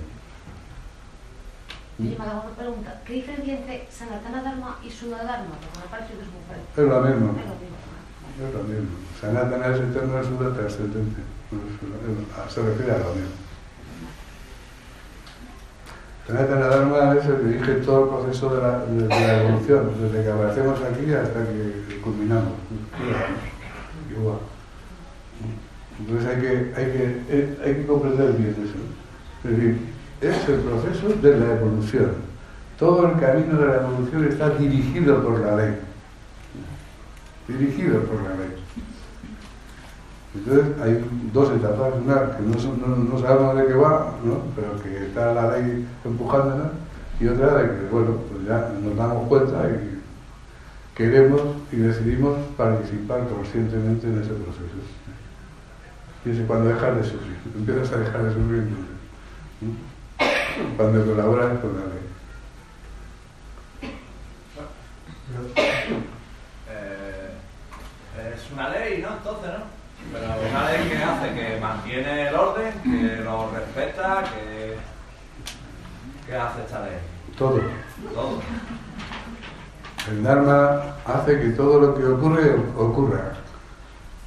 Y todo está dentro de la ley. ¿Mm? Bueno, yo veo que es un orden, Sí, es un orden universal. un orden universal. Eh, El presente. ¿Eh? ¿Está en el presente ese orden? En el presente, en el pasado, en el futuro. Claro, OM. ¿Eh? ¿no? Así empieza en OM, eh, se mantiene en el desarrollo OM y finaliza en OM, ¿no? Sí, es así, sí. Desde el principio hasta el final está todo dirigido por el Dharma, sí. Y si te sales del Dharma, Pues palo.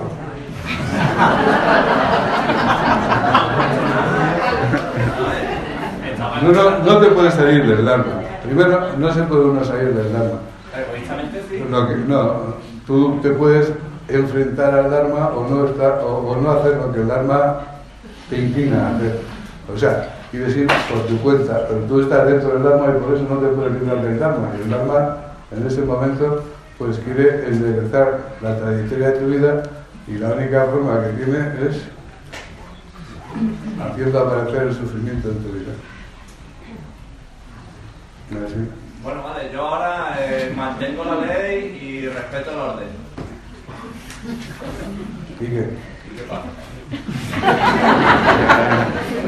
Estoy en presente, estoy ni lo ¿Y, y, y, cómo, y- cómo- y cómo haces eso? A ver, ¿cómo haces eso? No sé, vamos a medicar. Meditando en el ser. Sí, Sí, en el orden. En el orden no, en el, en el Atman. Si meditas en el orden ya estás a la izquierda.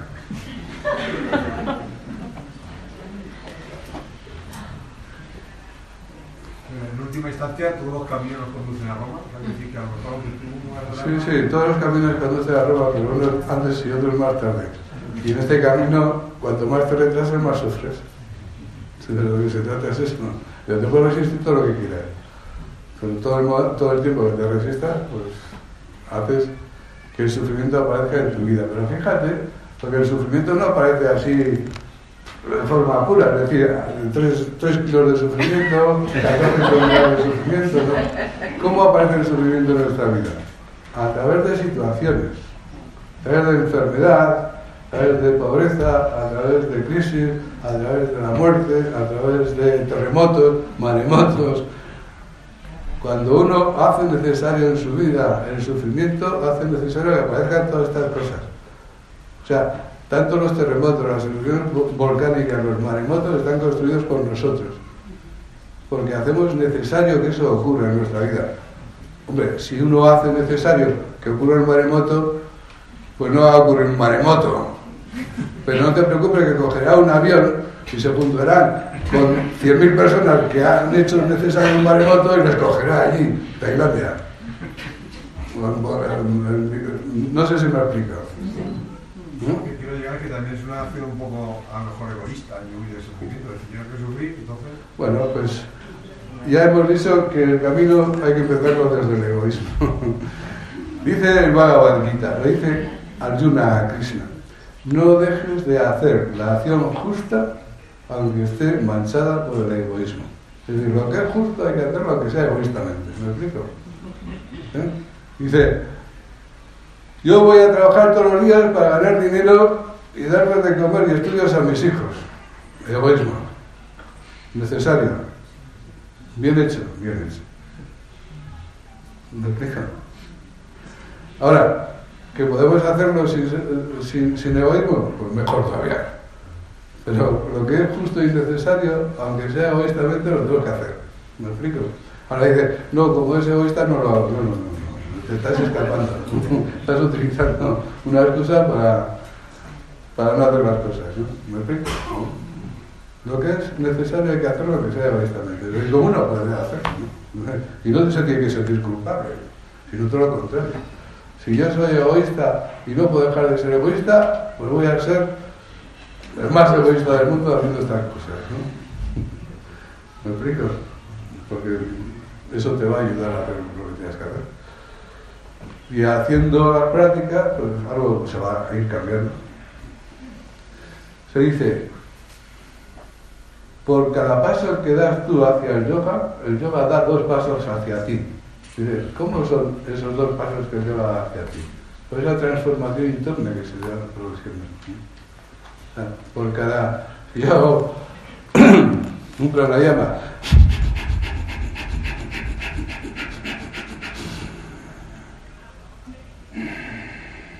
Vale, ya lo he hecho, ¿no? Pues esto produce una reacción dentro de mí, ¿sí?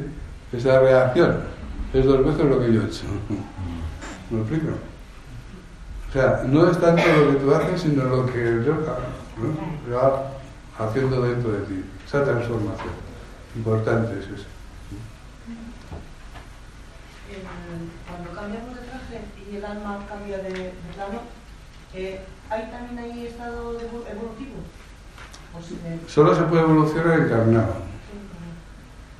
Sí. Lo que hay es un proceso de, de recapitulación. ¿no? Una especie de cómo se llama el aparato ese que se usa en, en la televisión. O viola. de moviola, especie de moviola, donde uno pues va observando lo que ha hecho y lo que tenía que haber hecho. Es como un, un tiempo de reflexión. Y así eso nos prepara para estar más atentos en la próxima encarnación y aprovechar mejor las cosas. Venimos aquí, parece que al, al nacer nos damos tan estacazo que se nos olvida. ¿no? y volvemos a, con los viejos vicios. ¿sí? Poquito a poco cambiando. ¿Podrías hablar brevemente del cuerpo mental superior del búdico del ámbito? El cuerpo mental superior es el mundo, ahí está el mundo de las ideas, de los arquetipos universales. Ahí se encuentra todo lo que puede ser conocido. De eso algo el hombre ha sacado, pero no, mucho menos todo. Y entonces, fijaros bien cómo funciona eso. Ahí están las ideas. ¿eh? Ahí no hay formas, ni pensamientos, solo son ideas. Y eso está en el quinto plano. aquellos que se remontan hasta ahí sacan una idea, ¿no? esos son los genios. Los intelectuales se mueven a nivel de la mente inferior, de intelecto. ¿no? Están ahí dando vueltas a lo mismo, pueden encontrar aplicaciones diferentes a lo mismo, pero se mueven ahí. Nunca descubren nada nuevo. Pero los genios se remontan hasta el plano de la mente superior y sacan algún, alguna idea nueva, diferente, y eso es lo que transforma a la humanidad. Si os dais cuenta, a lo largo de la historia hay diferentes genios que han traído algo, un conocimiento nuevo, ¿no? que ha transformado a toda la humanidad. ¿eh? Fijaros bien. Entonces, esa idea es una idea, no tiene forma. Entonces se recoge. La mente inferior, que es la mente que construye las formas, le tiene que dar forma a esa idea. Por eso a veces en diferentes puntos de- del planeta hay gente que se conecta con la misma idea ¿no? y luego a la hora de darle forma le da formas diferentes, pero es lo mismo, sí, porque es la mente inferior la que le da forma. ¿no? Y ese es el proceso de creación. El proceso de creación es dar forma ¿no? y física a algo que, que no es físico, que es pues, una idea. Lo de las ideas son los genios. ¿no? Luego están los intelectuales, que es un pensamiento, pues puede dar forma física a una emoción. Y luego, esa es la creación. Y el proceso de creación va en, esta, en esa dirección. La mente inferior es la que da la forma y luego, con el cuerpo físico que es el que actúa, pues construimos la forma aquí en el plano físico. ¿Me explico? Ese es el, la mente superior está llena de esos conocimientos. O sea, todos los arquetipos del universo están ahí. ¿Sí? Así que aquellos que son capaces de remontarse ahí, pues pueden ir sacando cosas nuevas. Pero bueno, también eso está controlado y dirigido por los, que dirigen los procesos de la evolución de la humanidad, ¿no? desde los planos sutiles. Por eso hay conocimientos que, no, la humanidad no tiene que tener todavía, ¿no? porque no los va a saber utilizar. ¿eh? De hecho, en la antigüedad había conocimientos que ahora no, no tenemos, nos ha olvidado, gracias a Dios, porque serían sumamente destructivos. El cuerpo, el cuerpo búdico es el cuerpo donde se encuentra el Atman, donde está la, el Atman, es la conciencia. Entonces ahí es donde tenemos que trabajar, porque nosotros tenemos que, en la meditación, tenemos que conectarnos con el Atman. Ten en cuenta que el Atman es la conciencia, entonces solo podemos conocer la conciencia, hasta donde la conciencia da. Más allá de la conciencia no podemos conocer, porque la conciencia no, no, no, está más arriba, está ahí, a ese nivel. Incluso a ese nivel ya es complicado, porque, fijaros, yo ahora os estoy viendo a vosotros, ¿sí o no? Pero no me veo a mí mismo. si me quiero ver a mí mismo, ¿qué tengo que hacer? Reflejarme, ¿sí o no? Pues ese es el proceso de, de la meditación. Por eso hablamos cuando en la meditación que hay meditación. ¿Cómo? Sí, pero eso es con forma, pero en la meditación, la, la, la primera meditación es con dualidad, observador, observado. Es decir, la realización está cuando la dualidad desaparece, pero desde el principio de la meditación hasta ya al final del proceso meditativo hay dualidad, es decir, observador y observado. Es decir, tú vas ahí y percibes al ser. ¿Quién es el que percibe y quién es el ser percibido? El observador. Sí, ¿pero ¿Quién percibe? La persona. El mismo. El que percibe es el observador, ¿sí o no? ¿Y el ser percibido qué es? Otro observador. Es el reflejo. Por eso hay dualidad, ¿no? porque el observador no puede observarse a sí mismo, ¿sí? pero ¿no? se puede hacer consciente. ¿no? Hay- y entonces hay dualidad, ¿no? estamos ahí. Y ese es un idilio entre observador y observado que se culmina cuando el observador y el observado se hacen uno. Entonces es el proceso de la realización. Se da la realización por estado de Turilla, el último estado de Yoga. Ahí ya no tenemos nada más que aprender aquí y pasamos al reino siguiente. ¿sí? Pero es en ese plano, en el plano búdico, donde se produce este trabajo. El trabajo de la meditación, con el Atman. Madama, vamos a ver entonces, cuando yo trasciendo lo mental y yo no me doy cuenta de lo que estoy meditando, la mente ya no se entera. La, La mente ya no se entera. la mente parece que no está, pero sí está, recoge todo. Pero recojo, pero yo no me entero porque ya he trascendido la mente. No, no, claro que te enteras. ¿Cómo no te vas a enterar? Es decir, ¿Por qué dices que no te enteras? a, es decir, eh, eh, a nivel mental, el cuerpo mental inferior llega hasta donde llega. Lo que pasa es que cuando yo voy al siguiente paso, ella ya... La mente, la mente no, pero la conciencia sí. La conciencia no es la mente. La conciencia está más allá de la mente. Pero yo a nivel inferior, desde mi Tú- estado de, tú- de hombre, Tú eres la, al con- principio, tú eres la conciencia. Ahora, ¿te estás haciendo consciente de este momento? ¿Con qué te estás haciendo consciente? ¿Con la mente? No, con la conciencia. La conciencia siempre está ahí, observando, ¿sí o no? Lo que pasa es que tiene la mente por delante y la mente le va construyendo imágenes y contando historias. Entonces, ¿de qué se da cuenta? Lo que la mente le cuenta. ¿Te explico? El observador siempre está observando, la conciencia siempre está ahí. Cada vez que te haces consciente de algo, tú estás en el observador. Por eso se dice, hay que vivir el presente. Vivir el presente significa hacerse consciente de este momento. Cuando nos hacemos conscientes de este momento, ¿estamos dónde? En el que se hace consciente, ¿sí o no? Ese es el observador, ese es el Atman. ¿Pero de qué se está haciendo consciente? Pues, pues por delante tiene la mente, ¿no? Es como si tuviésemos ahora aquí una televisión constantemente encendida. ¿no? Entonces, ¿de qué nos damos cuenta? De lo que la, televisión nos cuenta, ¿sí o no? Entonces, para darnos cuenta de otra cosa, tenemos que quitar la televisión. ¿sí o no? Por lo mismo pasa con la mente. ¿De qué se da cuenta el observador? Que tiene la mente aquí encendida, construyendo imágenes, construyendo de todo, ¿no? Pues de lo que la mente le está contando.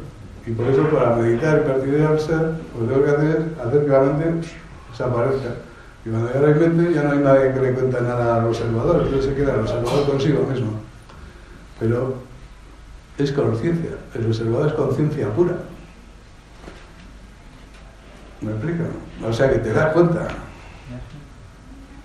Claro, no es la mente la que se da cuenta, la mente es la que envenena. ¿no? Nosotros nos estamos dando cuenta ahora con el observador. Si somos conscientes de este momento, estamos en el observador, en el Atman. Ahora, no lo conocemos. De lo que se trata es conocer. ¿no? ¿Qué es eso? ¿Me explico? Y para eso tenemos que meditar y hacer que la mente desaparezca. Eso es, construir el silencio. Silencio es la mente desaparece. La mente es ese lorito que está constantemente bla bla bla bla bla bla bla bla contándonos todo, ¿sí no? Ahora yo estoy hablando y vosotros me estáis escuchando, ¿a que sí? No. No me estáis escuchando a mí. Me estáis escuchando a vuestra mente que os está contando lo que yo digo. A saber lo que os cuenta. Claro. Y está el lorito, bla bla bla bla bla bla, está diciendo esto, bla bla bla, pues yo estoy de acuerdo, bla bla bla sé por. Viva poner notas. ¿no?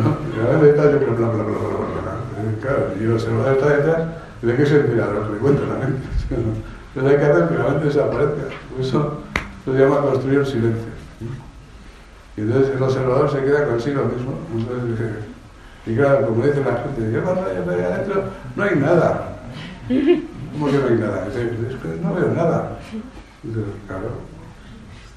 ¿Y quién es el que está viendo nada? ¿Quién se está dando cuenta de que no hay nada? ¿Quién? Claro. Pero claro, el observador, como está siempre mirando hacia afuera, dice, pues no veo nada. Y dice, pues mírate a ti mismo, ¿no? dice, uy, si estoy aquí. ¿No? Y ahí, ahí comienza la historia de la meditación. ¿En ese momento dónde se da el samadhi? El samadhi ya, dice, manteniendo la concentración, la mente desaparece y se produce la meditación. Manteniendo la meditación, pues se produce el samadhi. Meditar es difícil, pero mantenerlo es más difícil. Entonces hay que mantenerlo. Pero ¿y cómo se consigue eso? Pues haciéndolo un día, y otro, y otro, y otro. Como todo. ¿no? ¿En cuántas reencarnaciones? ¿Eh? ¿En cuántas reencarnaciones? No, no pienses en eso. Tú piensas, ahora, en este momento, ya va a llegar a la meta. ¿sí? Una pregunta, ¿verdad? Otra cosa es que si llegas o no, pero tú en este momento no dices, dentro de 10 reencarnaciones llegaré, y entonces dices, "Buah, estoy contento.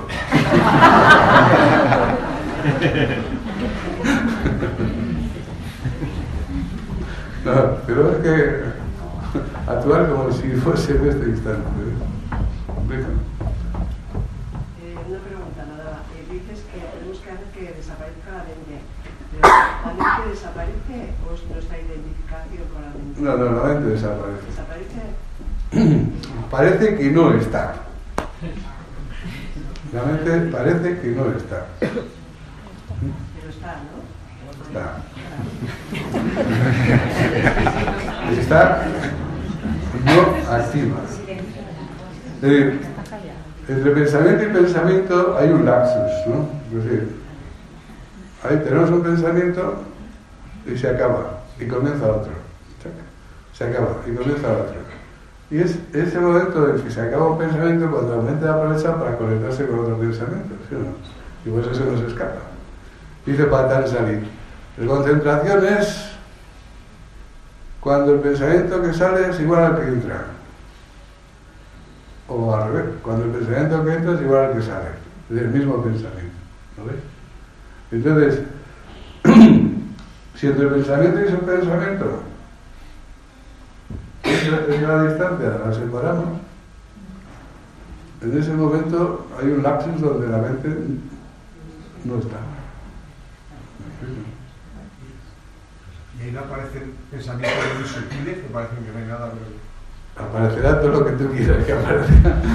Pero el, el- el caso es ese, ¿sí o no?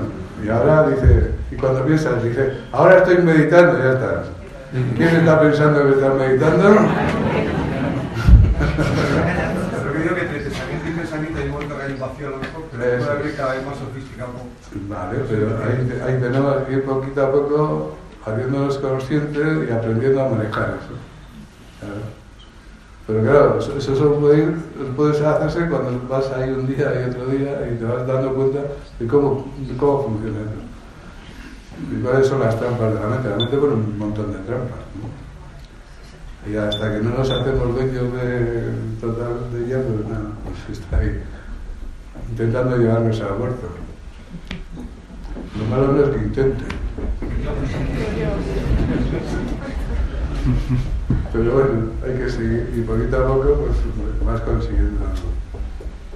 Claro, es que eso es como todo. Dice, si no la conoces, ¿quién tiene, quién tiene poder? Pues ella.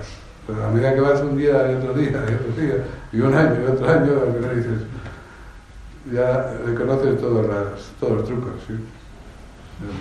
De alguna manera, Porque a- a- a- es limitada. Siempre se repite. ¿no? No, no se inventa cosas nuevas.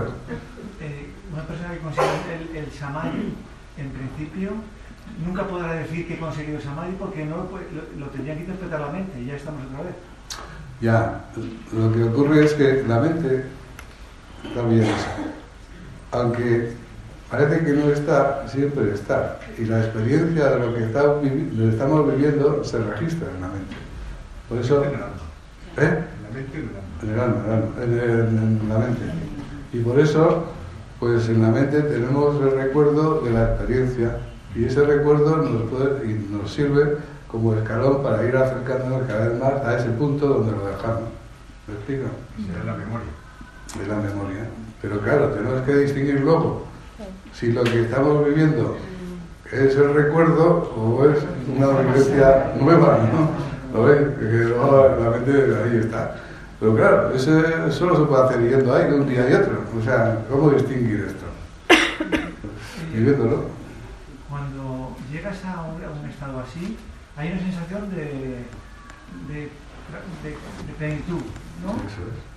Es decir, eso sí que, se, que, que cuando llegas a eso se consigue eso. Es decir, otra cosa no te llega, pero te consigues como que no lo puedes, no lo puedes, no lo puedes decir. Esos son estados de beatitud o bienaventuranza, lo que se llama eso. Y es el resultado del, del, eh, del contacto con el ser. Pero la experiencia no es el ser. Ojo, ¿eh? Eh, puede producirse la equivocación de ir a buscar la experiencia y entonces ya estamos en el camino a la izquierda. Ya nos hemos salido del camino. Hay que ir siempre a las manos, ¿sí? siempre a las. Lo de la experiencia esa que se produce es una consecuencia.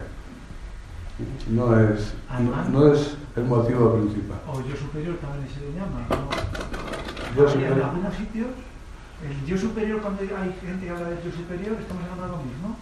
No, el yo superior es el alma. Bueno, dentro de lo, lo que hablamos nosotros. Ah, bueno. El yo espiritual.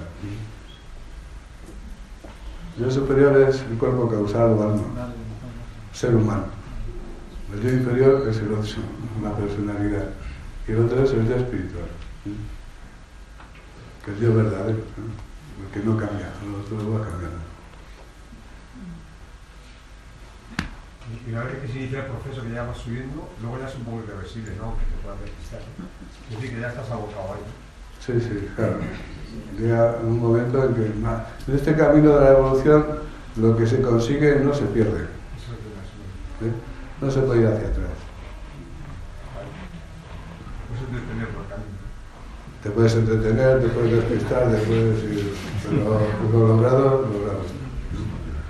Solo hay un caso en el cual se considera un fracaso de, la naturaleza, de la evolución, y es cuando nos cargamos de un karma negativo tan grande que hagamos lo que hagamos no le podemos dar la vuelta.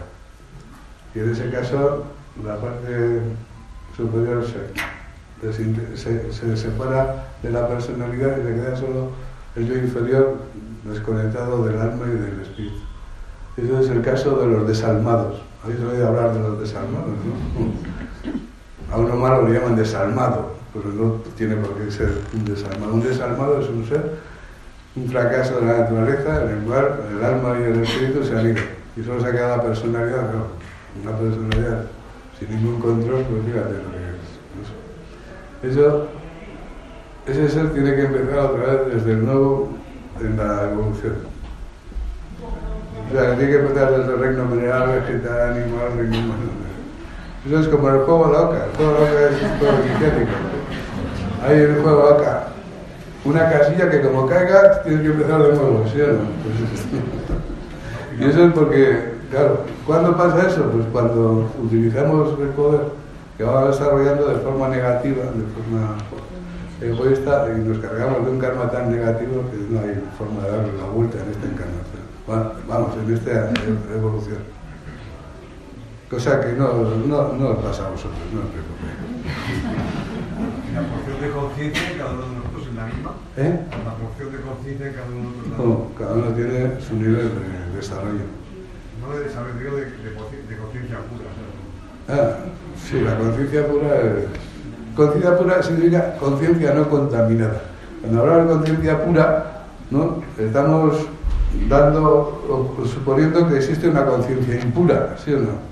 ¿Cuál es la conciencia impura? Pues la conciencia impura, como toda la impureza, es algo que está contaminado, ¿sí o no? ¿Y qué puede contaminar la conciencia? La mente que le está contando historias. ¿no? La mente. Ahora la conciencia que tenemos aquí es una conciencia impura. ¿Por qué? Porque está ¿qué? Contaminada por todos los pensamientos, imágenes que está construyendo la mente inferior. ¿Me explico? Pero cuando la mente desaparece y ya no reconstruye nada, se queda ella consigo misma y entonces no la contamina nada. ¿no? Esa es la conciencia pura.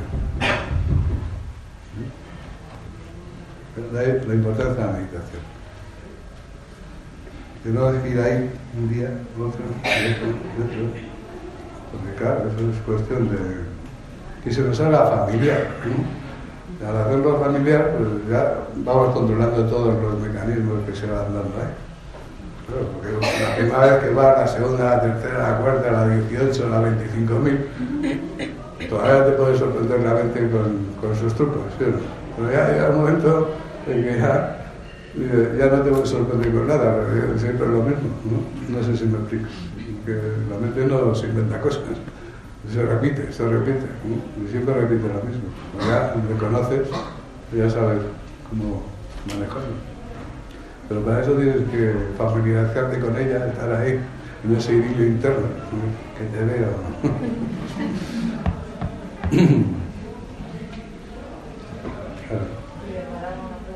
Cuando una persona, por ejemplo, empieza a tener esas visiones o esos poderes, por ejemplo esas visiones y esos poderes, a no ser que sea para ayudar, te lo piden, estás negando el proceso. Te estás bloqueando, sí. Pero si tú estás viendo cosas no, Pero uno tiene la libertad de, de decidir si quiere o no quiere, ¿sí o no? Eso, somos, tenemos el libre albedrío, ¿no? Lo que al final pues, no tenemos más remedio que... Claro, pero podemos esperar a estar más maduros o tener más comprensión o cosas así. ¿Me explico? Porque si ves cosas, por ejemplo, y dices, yo veo esto, no sé qué sentido tiene, ni por qué, ni para qué. Tampoco hay que preguntarse. Eso deja que pase. A las manos, siempre a las manos. No, no, estoy, no estoy hablando de la meditación en ese momento, ¿eh? o sea, estar normal y, y ver algo, o oír algo. Entonces, Pues no hagas caso. eso lo me refiero. O sea, que Pon la mano a nadie y, y, y, y adelante. Eso, eso es lo correcto. Sí. Sí, sí. Si no- Si no la mente nos vuelve locos.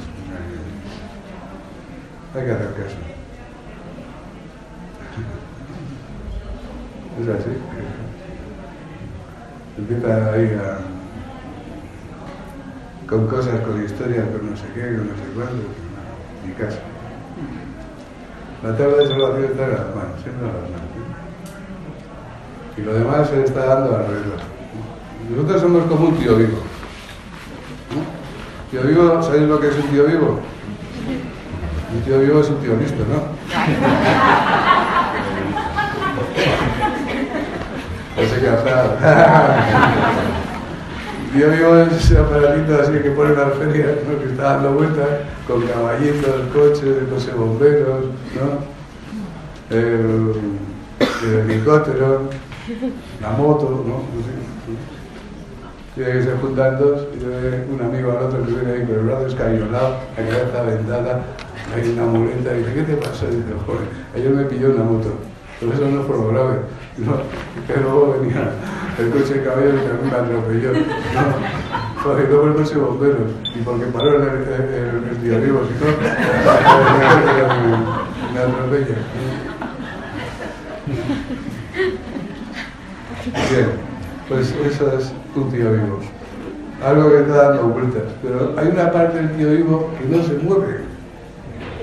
Que está fija, ¿sí o no? ¿Sí? Y nosotros somos como un tío vivo. Hay una parte de nosotros que está fija, que no se mueve, y todo lo demás está dando vueltas alrededor. ¿eh? Pensamientos, emociones, sensaciones, sentimientos, todo. ¿Y qué ocurre? Pues que nos atropella la moto, el coche de caballos, el de bomberos y todo. No, al final terminas atropellado. ¿Sí? ¿Por qué? Porque ¿dónde estás viviendo? ¿En la parte que está quieta o en la parte que se mueve? ¿Eh? Claro, ¿ves? Y es así. De que el tío vivo nos sirve de imagen, ¿ves? Hay una parte de nosotros que está quieta, que está ahí siempre observando, y hay otra que está dando vueltas por. A ver, a más velocidad, ¿no? Y podemos salir hasta despedidos, fíjate. Y así, así que hay que buscar la parte firme que está siempre quieta. Y así no nos atropella la moto, ni coche carrera, ni nada. Muy bien. ¿Alguna pregunta más? ¿Usted ha dejado de sufrir?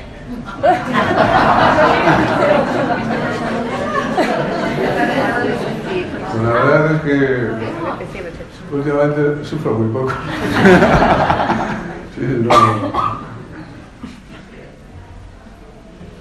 Igual por decir eso luego empieza a sufrir. Por prepotente. Pero no, no, no. ¿Eh? Que se supone que mientras tanto que estamos vivos vamos a sufrir, No, aunque haya niveles de sufrimiento. no, ya te digo que si te conectas con, con el alma, haces innecesario el sufrimiento. Si tú haces la meditación del alma todos los días y diriges tu vida en esa dirección, Está tu derecha a sufrir. pero eso es cosa personal de cada uno. Cada vez menos. ¿Tú, tú no ves ahí cada sufrimiento?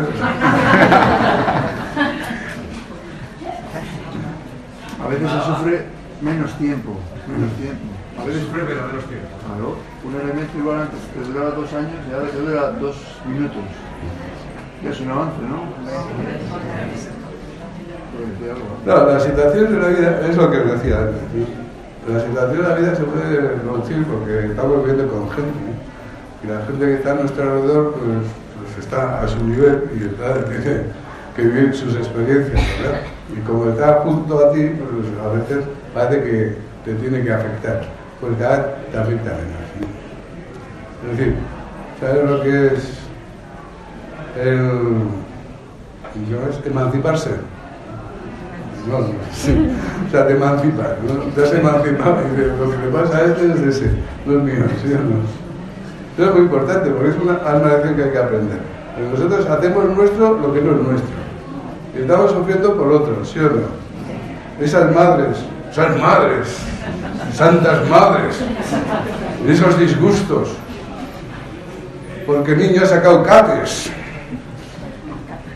Y cates, se ha cateado, ha sacado malas notas.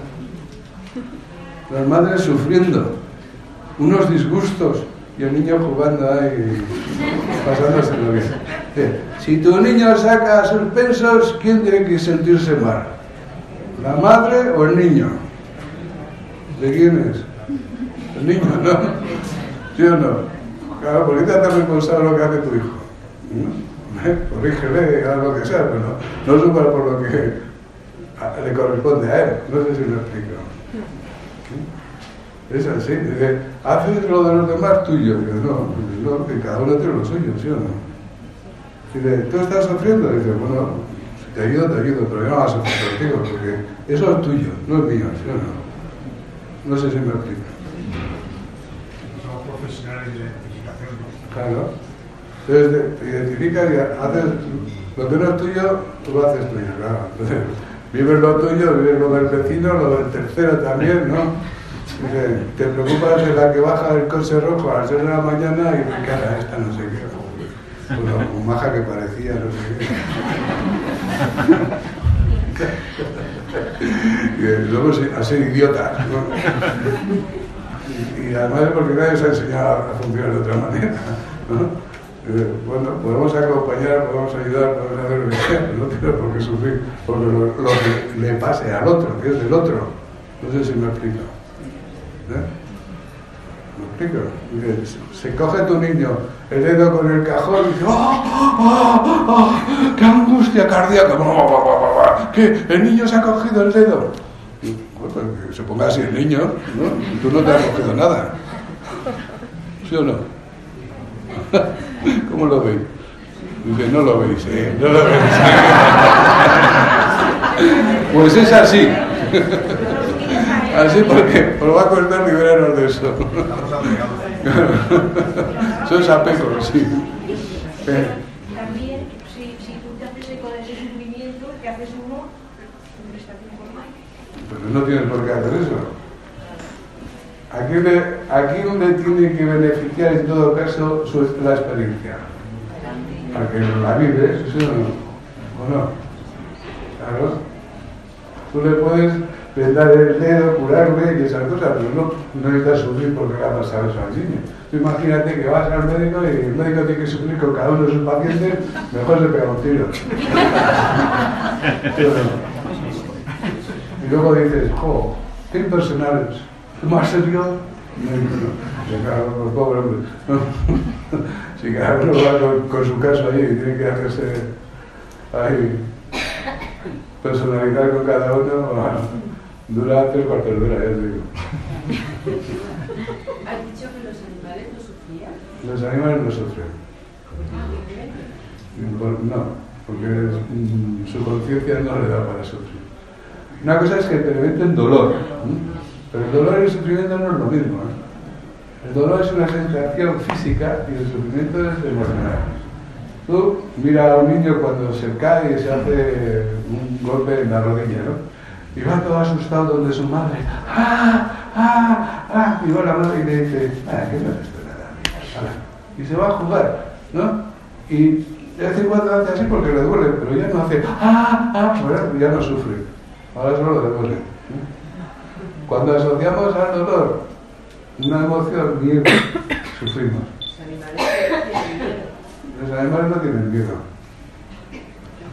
¿Qué hay que tener lo que tienen es un instinto, ¿no? Un instinto de preservación. Hombre, los animales que están así pegados a los humanos, como decía ayer, adquieren características humanas, pues a veces adquieren también ciertas reacciones humanas. Pero eso ya no son ni animales ni nada.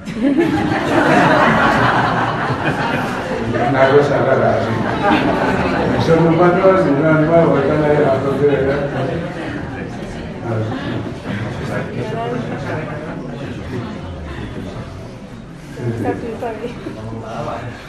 Yo no he acabado de entender lo de que si estás con el Dharma, el Dharma te protege. Porque, por ejemplo, Jesucristo imagino que estaba con el Dharma. ¿Y qué? No quiere, decir que. Pero es porque vino a eso. Bueno, eso es lo que nos han contado, ya veremos si, si. Es decir, que protege no quiere decir que tu vida vaya a ser un camino de rosas. Vino a eso y además no se quería escapar. Dice, a mí que me maten. Pues Ah, pues te matamos. Claro, dice, para dar ejemplo de los ejemplo. Pero eso es un- una decisión de cada uno. Yo no de entender y, y la diferencia entre los dos últimos, el cuerpo búdico y el cuerpo átmico. El cuerpo átmico no dice nada. Porque por otro lado luego has dicho. El cuerpo átmico es el cuerpo donde se encuentra el Purusha. El Purusha es el ser, la vida. La vida, el ser. El Purusha es aquello que es por sí mismo, lo que es la vida, la existencia. Cuando el Purusha se envuelve en la materia, entonces se convierte en Atman. Y el Atman es conciencia. Pero es Purusha envuelto en la materia. Entonces, lo que aparece ahí es la conciencia, el conocedor, cosa que en el no existe. Y en el Evangelio de San Juan hay una, al principio unas cosas así extrañas, que habla del verbo y habla de esto. Al Padre dice, nadie le ha visto ni nadie le puede ver. Pero quien conoce al Hijo, conoce al Padre porque el Padre y el Hijo son uno. Dice, ¿qué? ¿el Padre quién es? El Purusha se junta con la materia. La materia es la Sakti. ¿m? Materia es la energía cristalizada, sí. Y como resultado da a quién? Al Atman, el Hijo, ¿sí o no? ¿Pero qué es el Atman? Purusha envuelto en la materia, ¿sí o no? Es decir, es Purusha. Pero como consecuencia de esa unión aparece algo que antes no existía en la Purusha, que es la conciencia. La conciencia es el conocer, lo que nos permite conocer. Y pues dice San Juan, Evangelio, al Padre nadie le ha visto ni nadie le puede ver. ¿Por qué? Porque ahí arriba no hay conciencia. En el, cuerpo átmico no hay conciencia. ¿Cómo van a conocer a Purusha si no hay conciencia? Pero quien conoce al Hijo, al Atman, conoce al Padre. ¿Por qué? Porque el Padre y el Hijo son uno. ¿Quién es el Hijo? El Atman. ¿Y quién es el Hijo? El Purusha, el puesto en la materia. Por eso el Atman es conciencia y vida. ¿Y cómo se dibuja el Atman al observador interno? Un triángulo A, con un ojo dentro. El ojo que todo lo ve, el ojo de Dios. Los egipcios tenían el ojo de Osiris, ¿sí? está en todos los templos. El Atman, el observador interno, testigo. Aquí, aquí, en nosotros. Además está activo, ¿ves? ¿Nos estamos dando cuenta? Ese es el ojo que todo lo ve.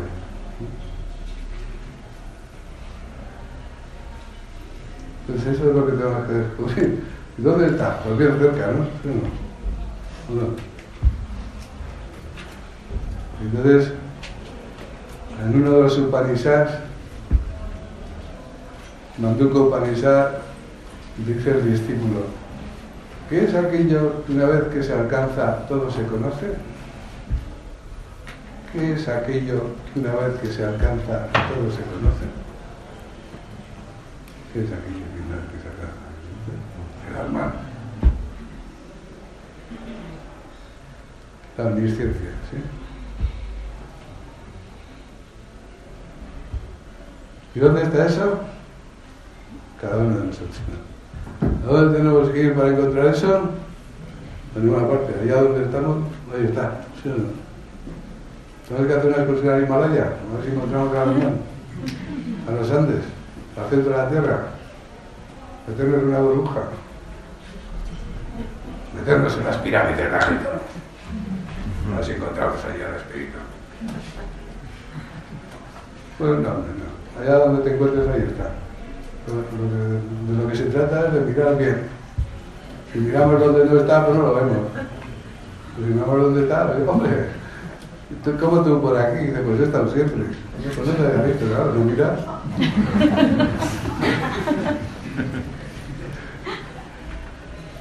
es tan fácil como eso. no se trata de de mirar, pero mirar dónde está, no dónde está. Imagínate que ahora me pongo yo de espalda y mira la pared y dice, no ha venido nadie. Y yo digo, este tío es idiota. Y yo, no veo a nadie, ¿no? Y yo, claro, no te da vuelta. Eso es lo que hacemos con las manos. No veo nada. Mira dónde está, no dónde no está. Y no haremos como el borracha, que, que estaba debajo de una farola, venga a dar vueltas, mirando por y viene el guardia y dice, ¿qué hace usted aquí? Y dice, estoy buscando una llave que se me ha quedado ahí abajo. Y, dice, ¿y por qué busca aquí? Y le toma, porque aquí hay luz allí no. Por eso que parece tan tonto, tan tonto, es lo que hacemos. Muchas veces. Miramos donde no hay y no las encontramos. Hay que aprender a mirar dónde, dónde está, ¿sí o no? Bueno, a ver. Entre el cuerpo mental superior y superior, está el alma, se supone que es donde realmente se produce el Dharma. ¿Se produce el Dharma? Se supone que ahí es donde empieza a producirse la ley del Dharma. Cuando ¿Por qué dices eso? conscientes, ¿Por qué dices que se empieza a producir el Dharma? Hombre, el Dharma está en todo, ya sabemos que está en todo el camino. En la conciencia de cada uno individual. Dentro del alma es cuando estamos en la capacidad de poder actuar dentro de ese Dharma. Nos No, no, mucho antes, hombre. Sí, Claro. ya. Desde la personalidad, una vez que tienes el conocimiento. Por eso, el yoga, Sudaraya Yoga, tiene tres partes: Bhavana, Karma y Dhyana, ¿sí o no? ¿Qué es el Bhavana? El acercamiento intelectual a la verdad, es decir, el conocimiento de la verdad intelectual. ¿Y qué hay que hacer para eso? Estudiar. ¿Y qué tengo que estudiar? El yoga Brahma Vidya. ¿Qué es yoga Brahma Vidya? Yoga es unión, Brahma el ser y Vidya la ciencia. La ciencia de la unión con el ser. Esto es una ciencia. Entonces, desde que estudiamos el yoga Brahma ya podemos participar conscientemente de esto. Seamos egoístas o no. No sé si me explico. Y luego, pues, el trabajo, pues ya irá cambiando las cosas. ¿eh? Quería preguntar era eso, desde el momento en que pasas de- del cuerpo mental inferior al cuerpo mental superior, esa acción cómo, cómo repercute en, en uno y en su entorno. ¿Cómo repercute desde dónde? ¿Actuando desde el alma? Sí, claro, se supone que ya el cuerpo superior, la Pues en principio ya no crea karma, ¿no? Y entonces las acciones inegoístas son las que dan el 100% de, de beneficio. Aquí- Basta que no busques el resultado para que, ¿no? para que se produzca el 100%. Es decir, las acciones no egoístas producen mucho más beneficio que las egoístas, ¿eh? en todos los sentidos. Y luego cara al conjunto social. Hombre, pues ya ves, ya ves aquí, ¿no? Cuando uno está trabajando en esta cosa, pues, y va transmitiendo el conocimiento a los demás, pues, lo que la transformación que se va dando en él también se va dando la posibilidad de que se den los demás. ¿no? Y a medida que seamos más haciendo este trabajo, pues, se puede transformar el mundo, ¿no? la humanidad. Costará, pero poco a poco, ¿sí o no? Cuanto más seamos haciendo esto, pues mejor. ¿No? Siempre habrá el sordo que aparezca y nos A pesar del sordo, pues podemos ir haciendo nuestro trabajo. Siempre hay algún sordo por ahí.